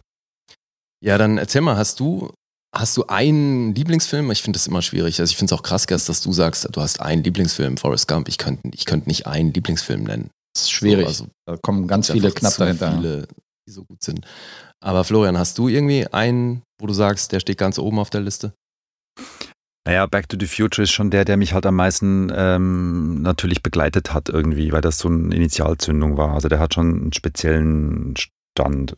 Also alle drei irgendwie. Mhm. Zweimal ist. So, ja, und sonst, genau, dreimal ist. Und, ähm, und sonst ähm, habe ich halt in verschiedenen Genren, gibt es einfach Filme, die ich wahnsinnig toll fand und manchmal gucke ich sie dann wieder und bin beim zweiten Mal total enttäuscht oder dann gucke ich sie wieder und finde sie immer noch super und äh, also ich habe nicht, eben ich, eigentlich lächt sich nach Neuem.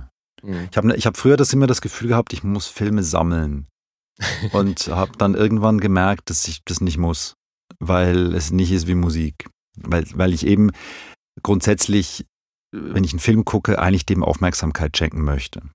Ja. Und nicht, ich kann, bin nicht ein Nebenbei-Gucker. Ich hasse zum Beispiel, ähm, das ist ein großer Konflikt, den ich mit meiner Frau habe. Ne? Ich hasse Zeppen. Also entweder man setzt sich hin und guckt einen Film und ich kann nicht mitten in den Film reinzeppen und den dann eine Stunde gucken. ja, Das kann nee. ich nicht. Ja, verstehe ich. Kann ich auch Und, nachvollziehen. Ähm, ja, nee, da kriege ich die Krise. Und äh, ja, und darum, ähm, ich finde das eine wahnsinnig schwierige Frage. Natürlich finde ich, also auch aus, äh, halt, sind ja die Dinge, wo man jünger war, ne, die einem so das erste, der erste Lethal Weapon, der erste ähm, Die Hard. Ja. Ähm, das sind halt so die Filme, wo du Dinge entdeckst, Fatal Attraction. Ja. Ähm, Filme, wo du Dinge neu entdeckst, die du noch nie gesehen hast, die dich halt ein, die sich eingebrannt haben Ja. irgendwie. Ja, ich finde, bei solchen Filmen weiß man dann auch meistens noch, wo man die gesehen hat oder wo man war, als man ihn gesehen hat und so weiter. Das hatten wir ja Das oft, dass ich eigentlich, behaupte ich, von jedem Film noch zu wissen. Oh, wow. schlecht. Aber das hatten wir ja oft, dass du diesen So. Nostalgiefaktor, dass der noch eine Menge ausmacht, äh, Ja. wie du einen Film bewertest. Also wenn du heute zum ersten Mal Terminator 1 jetzt sehen würdest, wäre das ein ganz anderes äh, Ding, als wenn du ihn damals irgendwie mit 16 gesehen hast. Also Das ist ja mein großes. Problem mit Star Wars. Ich habe damals als junger Mensch Star Wars nicht gesehen. Oh. Und habe den zum ersten Mal erst gesehen, als ich 25 war, in Zürich auf dem Kinospektakel. Das war so eine, gab's früher. Das war total geil. Da haben die vier Tage lang über 100 Filme gezeigt irgendwie. Mhm. Äh, Und dann habe ich mir mal so ein Programm gemacht, wo ich dann, weiß ich nicht, der Rekord ist, glaube ich, sieben Filme an einem Tag. Wow. Ähm, und dann äh, war das aber so doof programmiert, weil ich habe sowohl Star Wars nicht gesehen und ich habe auch Spaceballs nicht gesehen. Oh. Und da war das so bescheuert programmiert, dass Spaceballs lief am Donnerstag und Star Wars lief am Sonntag. Hast du die ganzen Referenzen gar nicht erkannt. Ja. Nee, ich saß in Spaceballs, habe nicht einmal gelacht, dachte, was ist denn das für eine Kacke? Scheiße. Und saß dann in Star Wars und habe mich totgelacht. Ne? Okay. Also, ach, das war das, wie witzig. Ja, okay. Hatte, weiß ich noch, einen riesen Streit mit meiner Schwester, weil die die ganze hör mal auf, ist peinlich, warum lachst du? Was ist? Ich so, ist total lustig. Äh, okay. Ja, das ist dann natürlich ein bisschen spät für die ersten Star Wars-Teile. Ja, wir sind auch Mhm. hier aus allen Wolken gefallen, weil äh, wir hatten ja das Los-Thema ähm, überschätzte Filme, also viel zu overhypte Filme. Und da Mhm. haben die Sachsen ja erstmal die Star Wars, äh, die Star Wars-Reihe aufgezählt als allererstes, wo Lee und ich erstmal, Ja. da ist uns erstmal die Kinnlade ein bisschen runtergeklappt. Das auf jeden Fall eine krasse Nennung. Und ja. zwar alle, also die haben nicht gesagt, irgendwie, ja, der und der war scheiße, sondern die haben gesagt, naja, ich nenne mal hier die ganze, ganze Star Wars-Reihe ist überbewertet. Ich So, wow. Das finde ich schon echt krass. Das finde ich nicht, ja, das kann man nicht sagen. ja, das ist Geschmackssache. Aber Ja, ja. also komm. ist schon ein bisschen, also bei Star Wars ist es schon so ein bisschen Blasphemie. Total. Ich meine, das ist ein, wirklich ein Stück Filmgeschichte.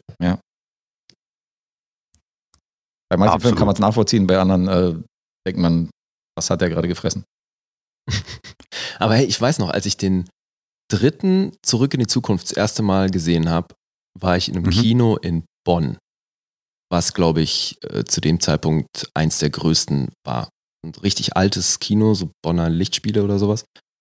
Ähm, ein ganz alter Saal, aber riesig, also so über 1000 Plätze in dem Ding. Hm. Und dann kam erstmal über eine Stunde Werbung. Eine Stunde. Alter, ich bin durchgedreht. Das war so eine Nachmittagsvorstellung und ich hatte so Bock auf diesen Film und dann kam halt erstmal eine Stunde Werbung. Alter. Horror. Aber da fand ich den Film umso geiler. Mhm. Das war echt ein Kinoerlebnis, ja. Das habe ich auch mal erlebt mit der Werbung bei, im, im, im Cinestar in Berlin äh, in der Spätvorstellung von dem le äh, letzten Pierce Brosnan James Bond. Mhm. Da ging irgendwie um 23.30 Uhr ging die, die Werbung los und der Film eigentlich. Und um Viertel vor eins ging der Film los. Alter, ich dachte, was? ich, ich Ey, die Wichser, das können die doch nicht machen los, mit der Spätvorstellung auch noch. Alter. ist ja die Hälfte eingepennt, bevor der Film Das losgeht. habe ich noch nicht erlebt Ja. so lange. Also ich weiß, dass einmal irgendwie sieben Trailer kamen. Normalerweise kommen ja immer so zwei, drei Trailer davor. Und irgendwann kam nach den drei Trailern, wo wir dachten, okay, jetzt geht der Film los, kam noch ein Trailer. Das war so ein bisschen wie das Herr der Ringe-Ende von der Trilogie. Ja. Da kam noch ein Trailer und dann kam noch ein Trailer. Und jedes Mal nach dem nächsten Trailer dachte ich, jetzt geht der Film los. Also da dachte ich auch so, Aber ich okay, finde Trailer super. I love Trailer. Ich finde, es könnte viel mehr Trailer geben. Ja, ich auch, aber ich, Ja, da waren wir schon überrascht, dass es so viele waren. also Guess und ich, als es noch möglich war, sind wir schon sehr oft ins Kino gegangen, zum Teil halt auch mehrfach die Woche. Und ähm, wenn du dann halt zum hundertsten Mal den gleichen Star Wars Trailer siehst, dann Mhm. wird es schon irgendwann nervig. Aber generell, Ja. klar, Trailer ist voll geil, gehört ich- auch zum Kinoerlebnis. Ja, ich habe aber auch Freunde, die sie- die Trailer komplett meiden oder die überhaupt nichts von dem Film sehen wollen und die es komplett allergisch sind, wenn da irgendwie Trailer laufen und direkt zum Film reinkommen. Da gibt es auch einige. Ich persönlich finde es halt gut, wenn man sich ein, wenn man sich selber ein Bild macht, halt, ob der Film den eigenen Geschmack trifft. Und das kann Trailer, anhand eines Trailers kann man schon ein bisschen sehen, in welche Richtung das geht, ob, ob, ob einen das interessiert oder nicht. Ja, aber viele genau. Trailer machen es ja nun wirklich falsch und verraten viel zu viel. Ja, das auf jeden Fall. Die sind natürlich überflüssig. Es gibt natürlich auch umgekehrte Versionen, wo der Trailer super war und der Film dann irgendwie Ja, oder langweilig so. oder umgekehrt. Ja, genau. Wo, wo du gesagt hast, anhand des Trailers, den Film will ich eigentlich gar nicht sehen und dann hast du den angeguckt und denkst, der ist gut. Ja. Aber es ist immer, also wenn mich ein Film interessiert oder eine Serie, dann gucke ich mir schon den Trailer und sage, ja, mal gucken, worum es da geht. Auch die neuen HBO-Serien, da gucke ich ja immer den Trailer, um zu gucken. Ja, Wie sehen die auf aus? jeden Fall. Gibt es denn Nee. irgendeine Serie, Florian, die du aktuell gerne guckst? Ähm, ich Liebe. gucke gerade Homeland, die achte Staffel und habe mich total drauf gefreut, aber es ist gerade, finde es gerade ein bisschen zäh, aber ich glaube, das hat weniger mit dem Format zu tun, als äh, mit der Stimmung, in der ich bin. Mhm. Ähm, freue mich auf Ozark, habe ja auch noch nicht die äh, dritte Staffel gesehen. Die ist jetzt ja gerade rausgekommen. Die ist sehr gut, ja. Da habe ich noch gar nichts Ja. von gesehen. Mhm. Ähm, wo ich mit der zweiten ein bisschen Mühe hatte. Ja? Guess, Ja, wie weit bist du da? Ich bin jetzt in der dritten, also ich fand, die hatte keine Hänger für mich. Okay, Mochte die super. sehr so durchgängig. Das war das Ding mit, äh, war das auch Jason Bateman? Das war Jason Bateman Ja, genau. Hauptrolle. Wie denn das H habt ihr das HBO-Ding gesehen mit ihm? Ja, ja, eben, ich gucke das gerade. Ist es Da gut? drin. Ich finde es sensationell. Das, Und Okay. das ist ja das Ding, ne? Ich bin ja wirklich, haben wir jetzt schon drüber gesprochen, kein Fan von Krimis. Mhm. Und das ist ein Krimi. Zugegebenermaßen mit so einem Mystery-Touch. Mhm. Aber das ist so sensationell inszeniert. Ja, das ist normalerweise Da, da denke ich mir bei jeder zweiten Einstellung, denke ich mir nämlich auch wieder, kein deutscher Redakteur hätte dir das Ding erlaubt. Wirklich. Also bei, bei jeder zweiten Einstellung. Die zeigen, die erzählen ganze Szenen, wo du nicht einmal ein Gesicht siehst. Hm. Also ein Dialog, weißt du, so wichtige Dialoge finden zum Teil wirklich komplett im Off statt. Oder so, du hast so Einstellungen, wo du, wo die Kamera langsam durch den Flur kommt und du hörst aber im Nebenzimmer schon den Dialog. Und dann Mhm. fahren die in die Küche und dann siehst du die aber nur ganz weit im Hintergrund von hinten sitzen. Hast du, Und so. bei, hast du bei Succession auch ganz oft, dass die Kamera irgendwo hinten in der Ecke ist und du siehst hinten oder, Ja. oder die laufen irgendwie durch so eine Menschenmenge und du hörst links und rechts irgendwelche Gespräche, die dann nachher wichtig sind und so. Ja. Also ist schon und, mega der, interessant. und der Typ, der die Hauptrolle spielt, der, der guckt auch permanent auf den Boden und überhaupt nicht zu dem, der, zu dem er gerade spricht und so, wo ich mir auch denke, ey, kein deutscher Regisseur würde das Ding so durchgehen lassen. Oder dann eben halt von der Redaktion entsprechend. Mhm. Weil äh, eben, also so untypisch und ich finde es sensationell. Ja, ich bin jetzt, ich habe jetzt gerade eine Phase gehabt, wo ich nicht viel geguckt habe, aber jetzt kommt dann wieder eine Phase, wo ich viel gucke davor. Ich habe auch Succession noch nicht gesehen. Ja, also ich Outsider kann ich empfehlen. Ich Also- bin da echt angetan. Also wenn es einen Vorteil gibt bei diesem Social Distancing und bei dem bleibt zu Hause und äh, Corona-Krise und alle haben ihre Jobs verloren, dann ist es das, dass man seine Watchlist ein bisschen abarbeiten kann. Absolut. Absolut. Hat doch Samara Weaving gesagt gestern. Also ich habe ein Interview von ihr gesehen, das ist die, die in äh, Ready or Not mitspielt und auch gerade viele Eisen im Feuer hat. Und die meinte zum Beispiel, ihr braucht euch kein schlechtes Gewissen zu machen, dass ihr zu Hause sitzt und Fernsehen guckt. Dafür ist doch Social Distancing da und dafür ist doch Corona da, dass ihr euch dass euch den ganzen Tag irgendwie die Birne zuhaut. Also hab kein schlechtes Gewissen, meinte sie dann so als Fazit. Fand ich auch ganz sympathisch. Dass man den Netflix-Account mal absitzt. Genau. Leer geguckt. Ja. Genau. Ja, nee, also ich glaube, deswegen meinte ich ja vorhin, also an dem Punkt kommen wir, glaube ich, noch lange nicht. Es gibt unglaublich viel, wirklich, wirklich gutes Zeug. Und da hast du eben äh, Serien und Filme. Also ich komme trotz allem nicht hinterher mit den Sachen, die ich. Ich komme auch nicht hinterher. Es, muss ja sagen, es überfordert mich auch. Also bei gerade meinem Netflix habe ich das Gefühl, es kommen jeden Tag drei Serien raus gerade. Mhm. Ja, wobei ich habe das Gefühl, Netflix macht eben viel zu viel auf Masse und Mhm. wenig jetzt auf Qualität. Ja, es ist schon nicht mehr ganz so einfach, die, die Highlights zu finden. Ne? Nee, eben, man muss da jetzt echt krass ausselektieren.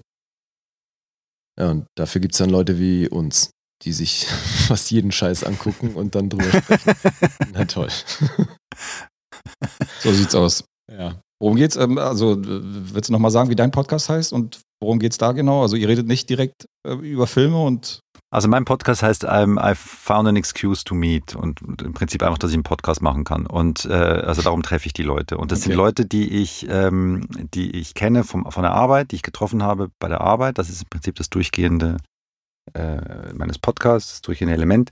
Mhm. Und ich treffe halt sehr oft äh, Schauspieler, ähm, Kameraleute, äh, Journalisten auch manchmal, ähm, mit denen ich äh, intensiv mich austausche für Recherche oder eben für, eine, für, für einen Film, dann immer sehr themenbezogen, aber ich weiß eigentlich gar nichts über sie. Ne? Also man verbringt eine intensive, lange Zeit miteinander, manchmal mehrere Wochen, geht auseinander, hat, mochte den Menschen total, aber weiß eigentlich nichts über den. Mhm.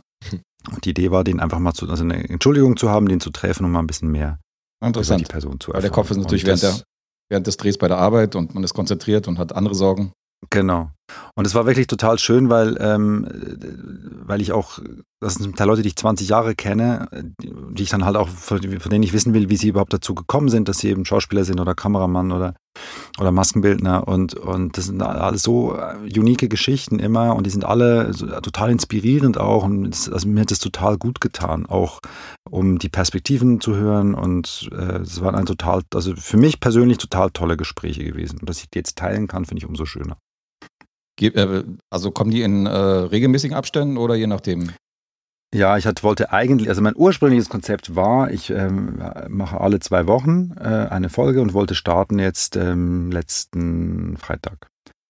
Und dann kam Corona und dann hatte ich auf einmal so viel Zeit und dachte, jetzt kann ich ja früher starten und kann in einem Wochenrhythmus das machen. Und ich schneide die halt sehr aufwendig. Ähm, und habe das jetzt tatsächlich auch ein bisschen unterschätzt, die, die, der Zeitaufwand.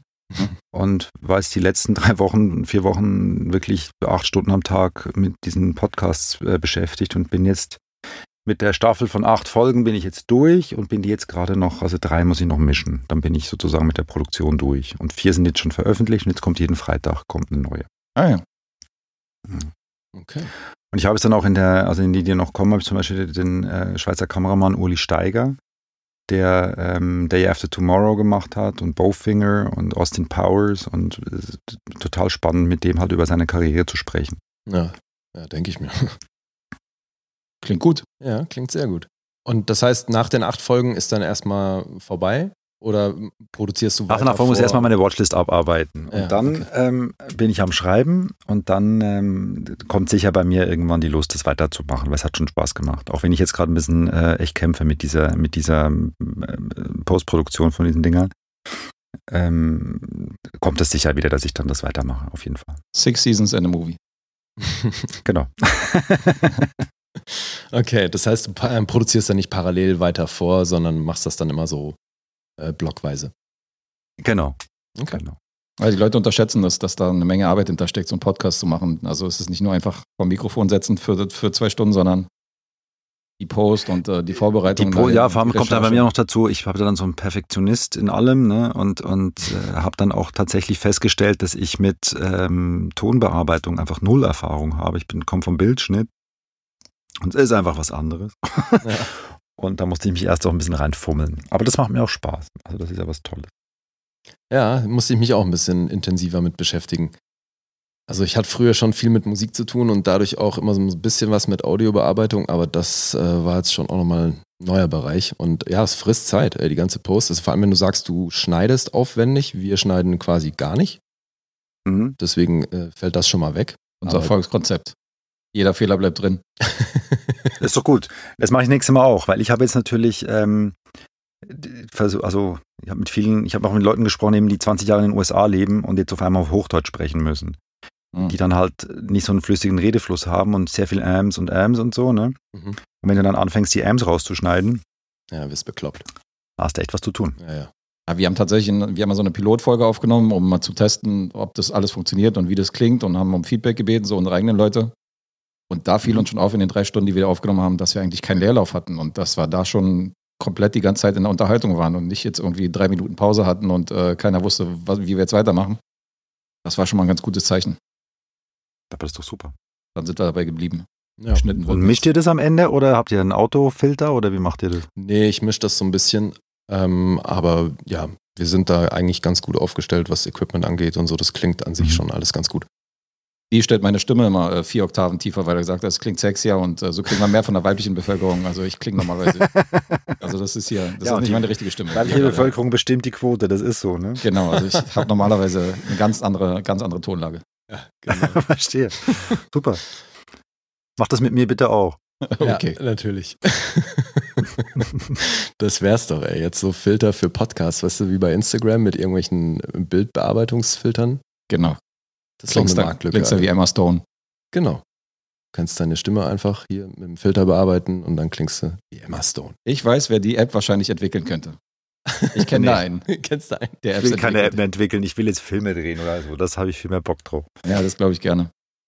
Ein Film ich habe jetzt ja gerade, also wahrscheinlich auch äh, viel zu spät, aber ich habe TikTok entdeckt für mich vorgestern. Oh Gott. TikTok? Ich dachte, das ist nur bis äh, 18. Ey, das ist so lustig und das ist so geil zu machen. Das ist so kreativ. Ja, ja. Ich habe heute schon vier Videos gedreht. Super. Okay.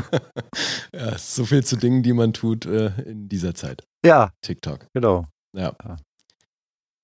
Ja, nee, da bin ich zum Glück noch nicht hintergekommen, aber ich bin auch jetzt nicht so der Wahnsinns-Social-Media-Fan. Deswegen äh, TikTok ja. bisher nicht. Da bin ich auch raus. Macht nichts.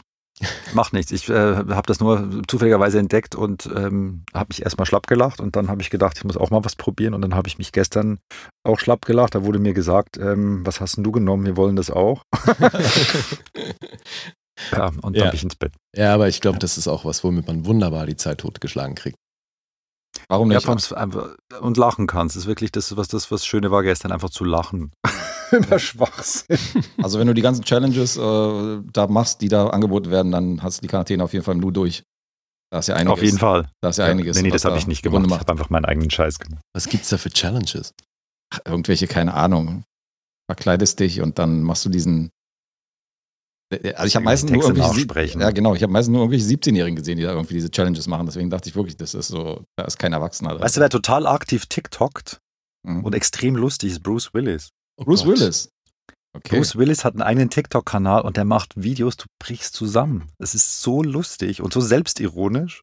Er okay. ist so cool. Ja, das muss man sich vielleicht dann doch mal angucken. Aber das sind einige, die sehr, äh, die bei Social Media sehr kreativ geworden sind jetzt in der, in der Quarantänezeit. Florence Pugh zum Beispiel, äh, die kocht immer. Die macht dann immer Videos, okay. wo die dann irgendwelche Kochrezepte macht. Und Mensch, ist das kreativ. Naja, aber das die ist hat ja jeden unfassbar Tag, kreativ. Mann, jetzt sei doch nicht so. Alter, was ist denn daran kreativ? Die hat jeden Tag was anderes gekocht und hat da die Kamera laufen lassen. Und hat, die Leute, hat den Leuten erklärt, wie viel sie von was da irgendwie in den Topf schmeißt. Das ist doch super. ist besser als super. hier. Da kann ich mir auch eine Kochsendung angucken, Alter. Brauche ich mir nicht Florence Pure angucken. Kochsendung kriegst du vielleicht nicht hin, aber so ein, so ein blondes Mädchen, was dir das zeigt, ist vielleicht motivierter für dich. Ach so. Ja. Na, danke. So ja. viel zu meinen Kochskills. Naja. okay, gut. Äh, jetzt, oh wow, jetzt haben wir auch schon über zwei Stunden gequatscht. Ähm, Florian, vielen Dank. Wenn du noch irgendwas loswerden möchtest, dann äh, gerne. Ansonsten von unserer Seite äh, würden wir uns nochmal gerne bedanken, dass du dir die Zeit genommen hast. Absolut, war super ja, sehr interessant. Gerne. Hat großen Spaß gemacht. Vielen, vielen Dank, dass ich da mitmachen durfte. Ja, sehr, wir haben uns gerne. sehr gefreut. Florian, ja. Froschmeier war bei uns. Wir haben ja noch hier, wir haben ja noch einen Knopf für dich. Einer der größten Regisseure der Welt. Ich will nicht sagen Regisseur, Filmemacher, also Aha. jemand, der Filme äh, schafft. Wie soll man das ausdrücken? So, so kann man sich verabschieden, oder? Einer der größten Filmemacher der Welt. Ja. Perfekt. Zitat. Wenn nicht jetzt, dann in Zukunft. Ja. genau. Alles klar. Dann verabschieden wir uns an der Stelle. Nochmals danke. Und bis nächste Ebenso. Woche. Und bis bald.